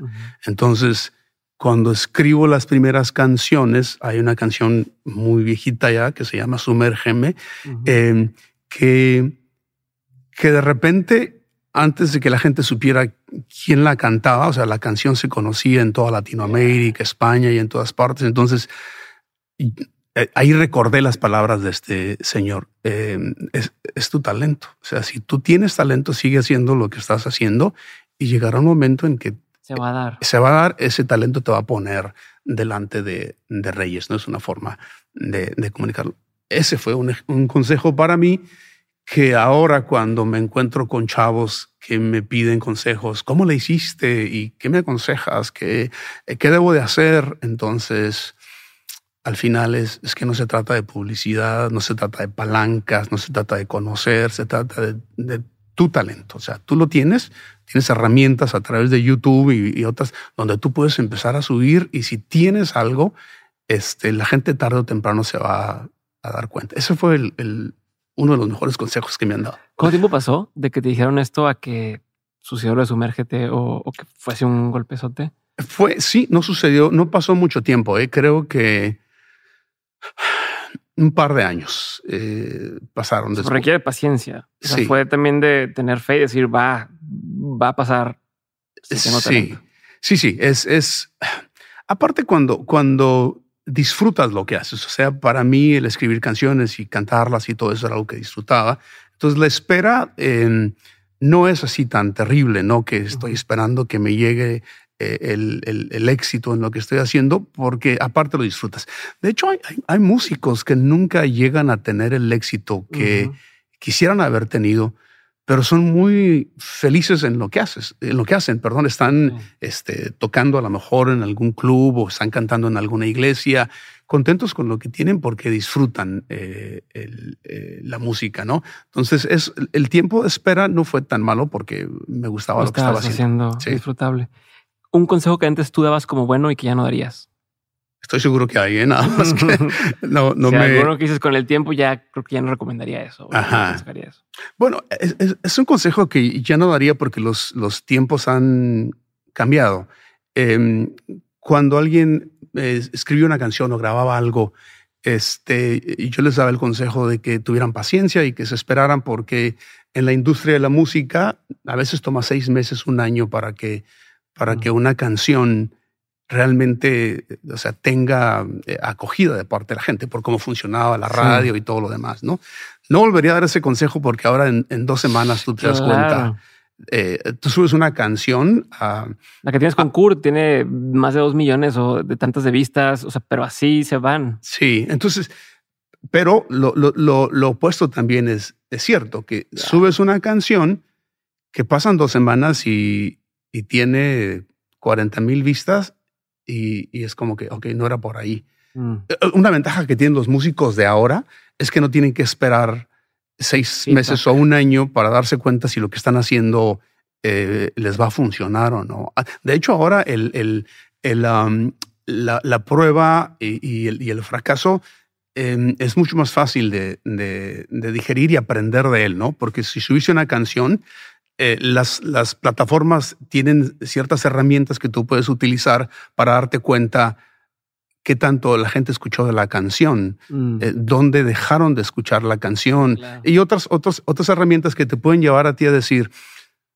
ok, esto no lo debo de hacer. Eh, o, voy a cambiar, o sea, me voy a ir por otro lado, voy a modificar, voy a hacer algo diferente. Entonces tienes en, en un año la oportunidad de, hacerlo y rehacerlo y rehacerlo hasta que antes no era así. Entonces el consejo que yo daba era espérate seis meses, un año, ahora ya no lo daría porque obviamente ya no funciona de la misma manera.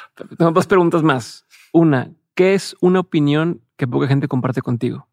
Ah, creo que tiene que ver con el, el, el tema que estamos, estábamos hablando acerca de de la espiritualidad abierta. Y estoy hablando de mucha gente hablando de, de, cristianos más que, que, otra cosa. Como que no, como siento que están en esa etapa de crecimiento espiritual tribal, donde nosotros y los de afuera, entonces les cuesta mucho trabajo una fe mucho más abierta. Pero, pero el mensaje de Jesús era una fe abierta. O sea, em, creo que en eso em, a veces em, te, consideran como, como un, disidente, como alguien que, que, se fue o alguien que se alejó de la verdad, cuando en tu corazón estás em, muy seguro de, que estás creciendo, ¿no? de que estás madurando. Creo que es eso, el, abrir eh, la, espiritualidad. ¿Qué es algo que la gente no sabe de ti que si supiera le sorprendería? Sabes que creo, creo que he sido un libro abierto. no, no creo que haya cosas así que. Pues algo así tan, tan banal como no saben que me gusta este tipo de música y me encanta. O creo que lo saben. Por ejemplo, eh, sí, eh, me gusta la música norteña. soy del norte. De hecho, en el disco que viene hay una canción norteña banda que, vamos, a, que vamos a sacar. Ahorita que cortemos me dices cuál es.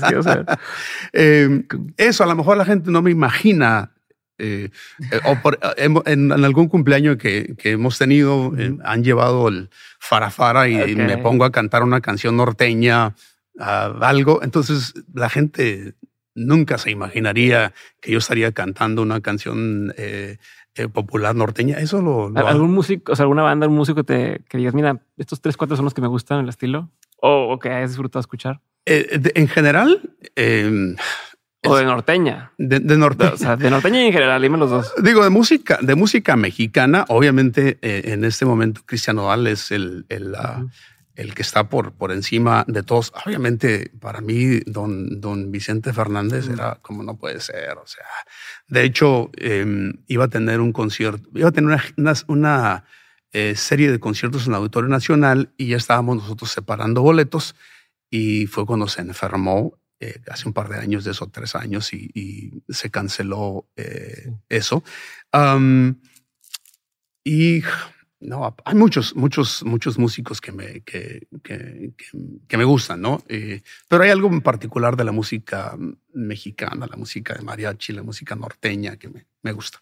Perfecto, con eso tengo. Este, te dije dos preguntas más, pero tengo una más antes de esa, que, que es libro, película, documental, serie, pieza de arte, cualquiera pero que haya marcado un antes y un después en tu forma de ver la vida. no tiene que ser una de cada una. Es una cosa que digas, híjole, leí esto o vi esto y fue un abrir de ojos o, me cambió el rumbo de lo que estaba haciendo. Ha, habido muchas a, través de los años y, soy malo cada vez que me preguntan de películas. Bueno, series casi no veo, ¿eh? eh no, no. Em, ha habido muchas, muchas películas. Obviamente, la Pasión de Cristo, híjole, no puede ser. Esa es una película que, que me, me...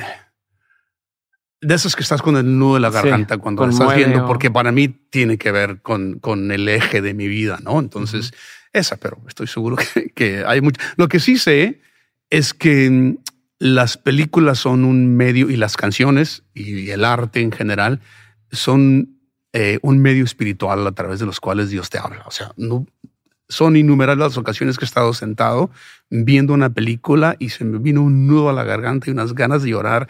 Y, y, esos momentos, llega uno de esos momentos cuando el cielo toca la tierra y dices, todo va a estar bien, este, no importa lo que esté sucediendo. O sea, se crea un ambiente espiritual alrededor de ti a través de una película o a través de una canción o a través de un cuadro, o sea, qué sé yo. Entonces, eh, eh, sí son, son cosas muy importantes en mi espiritualidad, eh, películas y, canciones y todo eso. Perfecto. Ahora sí, última pregunta. De todo lo que has vivido, tanto en lo personal como en lo laboral, has tenido un montón de aprendizajes. Si tuvieras que quedarte con tres aprendizajes que quisieras tener siempre presentes, que fueran como esta brújula oeste norte, ¿cuáles serían? Para mí creo que, que mm, el, el porqué de lo que hago em, es, es, central, es, es, es, muy importante. Em, tan importante que creo que si quitas esto de, del centro de mi vida, me pierdo.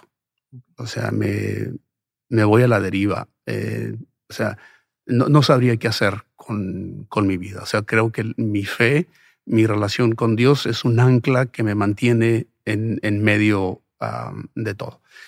Em, esa es una. Ah, otra es el hacer el bien en, en todo momento, eh, independientemente del resultado que tengas. Mm. Em, hay, una canción en este nuevo disco que se llama Que no ha sido en vano. Y la, Y, la escribí por después de unas experiencias un poquito eh, difíciles. Eh, y la canción dice, la letra empieza diciendo que no ha sido en vano, que alguien me lo diga con las pruebas en la mano, que el hacer el bien tendrá al final buen resultado. Em, y toda la, letra tiene que ver con eso, pero el coro eh, habla de, seguir haciendo el bien en, todo momento, aunque no tengas el resultado que esperabas tener. Entonces, haz el bien, haz el bien, haz el bien en todo momento. Y la otra que, que, se ha vuelto muy importante en, en los últimos años es em, identificar el, el, mal en mí e identificar el bien en los demás, o sea, el buen, lo bueno en las otras personas, porque hacemos lo opuesto. O sea, tratamos de ver lo malo en los demás y lo bueno en nosotros. O sea, hay que invertirlo. Creo que estos años es trato de ver lo bueno en todas las personas, no importa quién sea, eh, no importa cuál sea su conducta, tratar de buscar lo bueno, qué tiene de bueno esta persona. Y yo, que, que trato de hacer las cosas bien, tratar de buscar lo malo en mí. ¿Qué estoy haciendo mal? ¿En qué me he equivocado? ¿En qué he quedado mal eh, con las personas? Y, em, hacer un corte de caja diario o un corte de caja anual donde haces una reflexión de tu vida, dónde me equivoqué, cómo puedo enmendar estas cosas. Esa sería la tercera.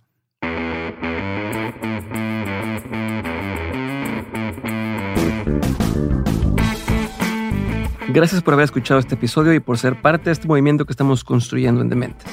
Si quieres ayudarme a hacer que más personas abran su mente, desafíen el status quo y que hagan realidad sus proyectos, puedes hacerlo corriendo la voz.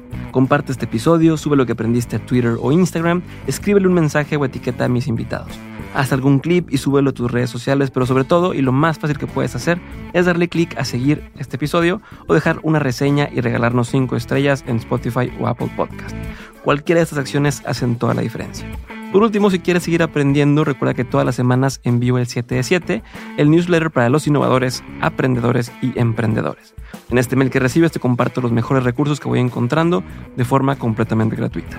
Entra a dementes.mx para suscribirte o da clic en el enlace que aparece en la descripción de este episodio. Espero verte muy pronto en el siguiente episodio.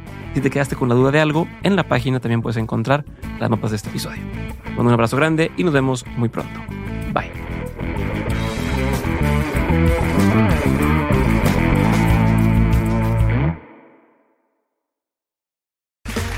Okay, round two. Name something that's not boring. A laundry? Ooh, a book club. Computer solitaire, huh? Ah, oh, sorry, we were looking for Chumba Casino. That's right. ChumbaCasino.com has over 100 casino style games. Join today and play for free for your chance to redeem some serious prizes. ChumbaCasino.com. No purchase necessary. Full prohibited by law. 18 plus terms and conditions apply. See website for details.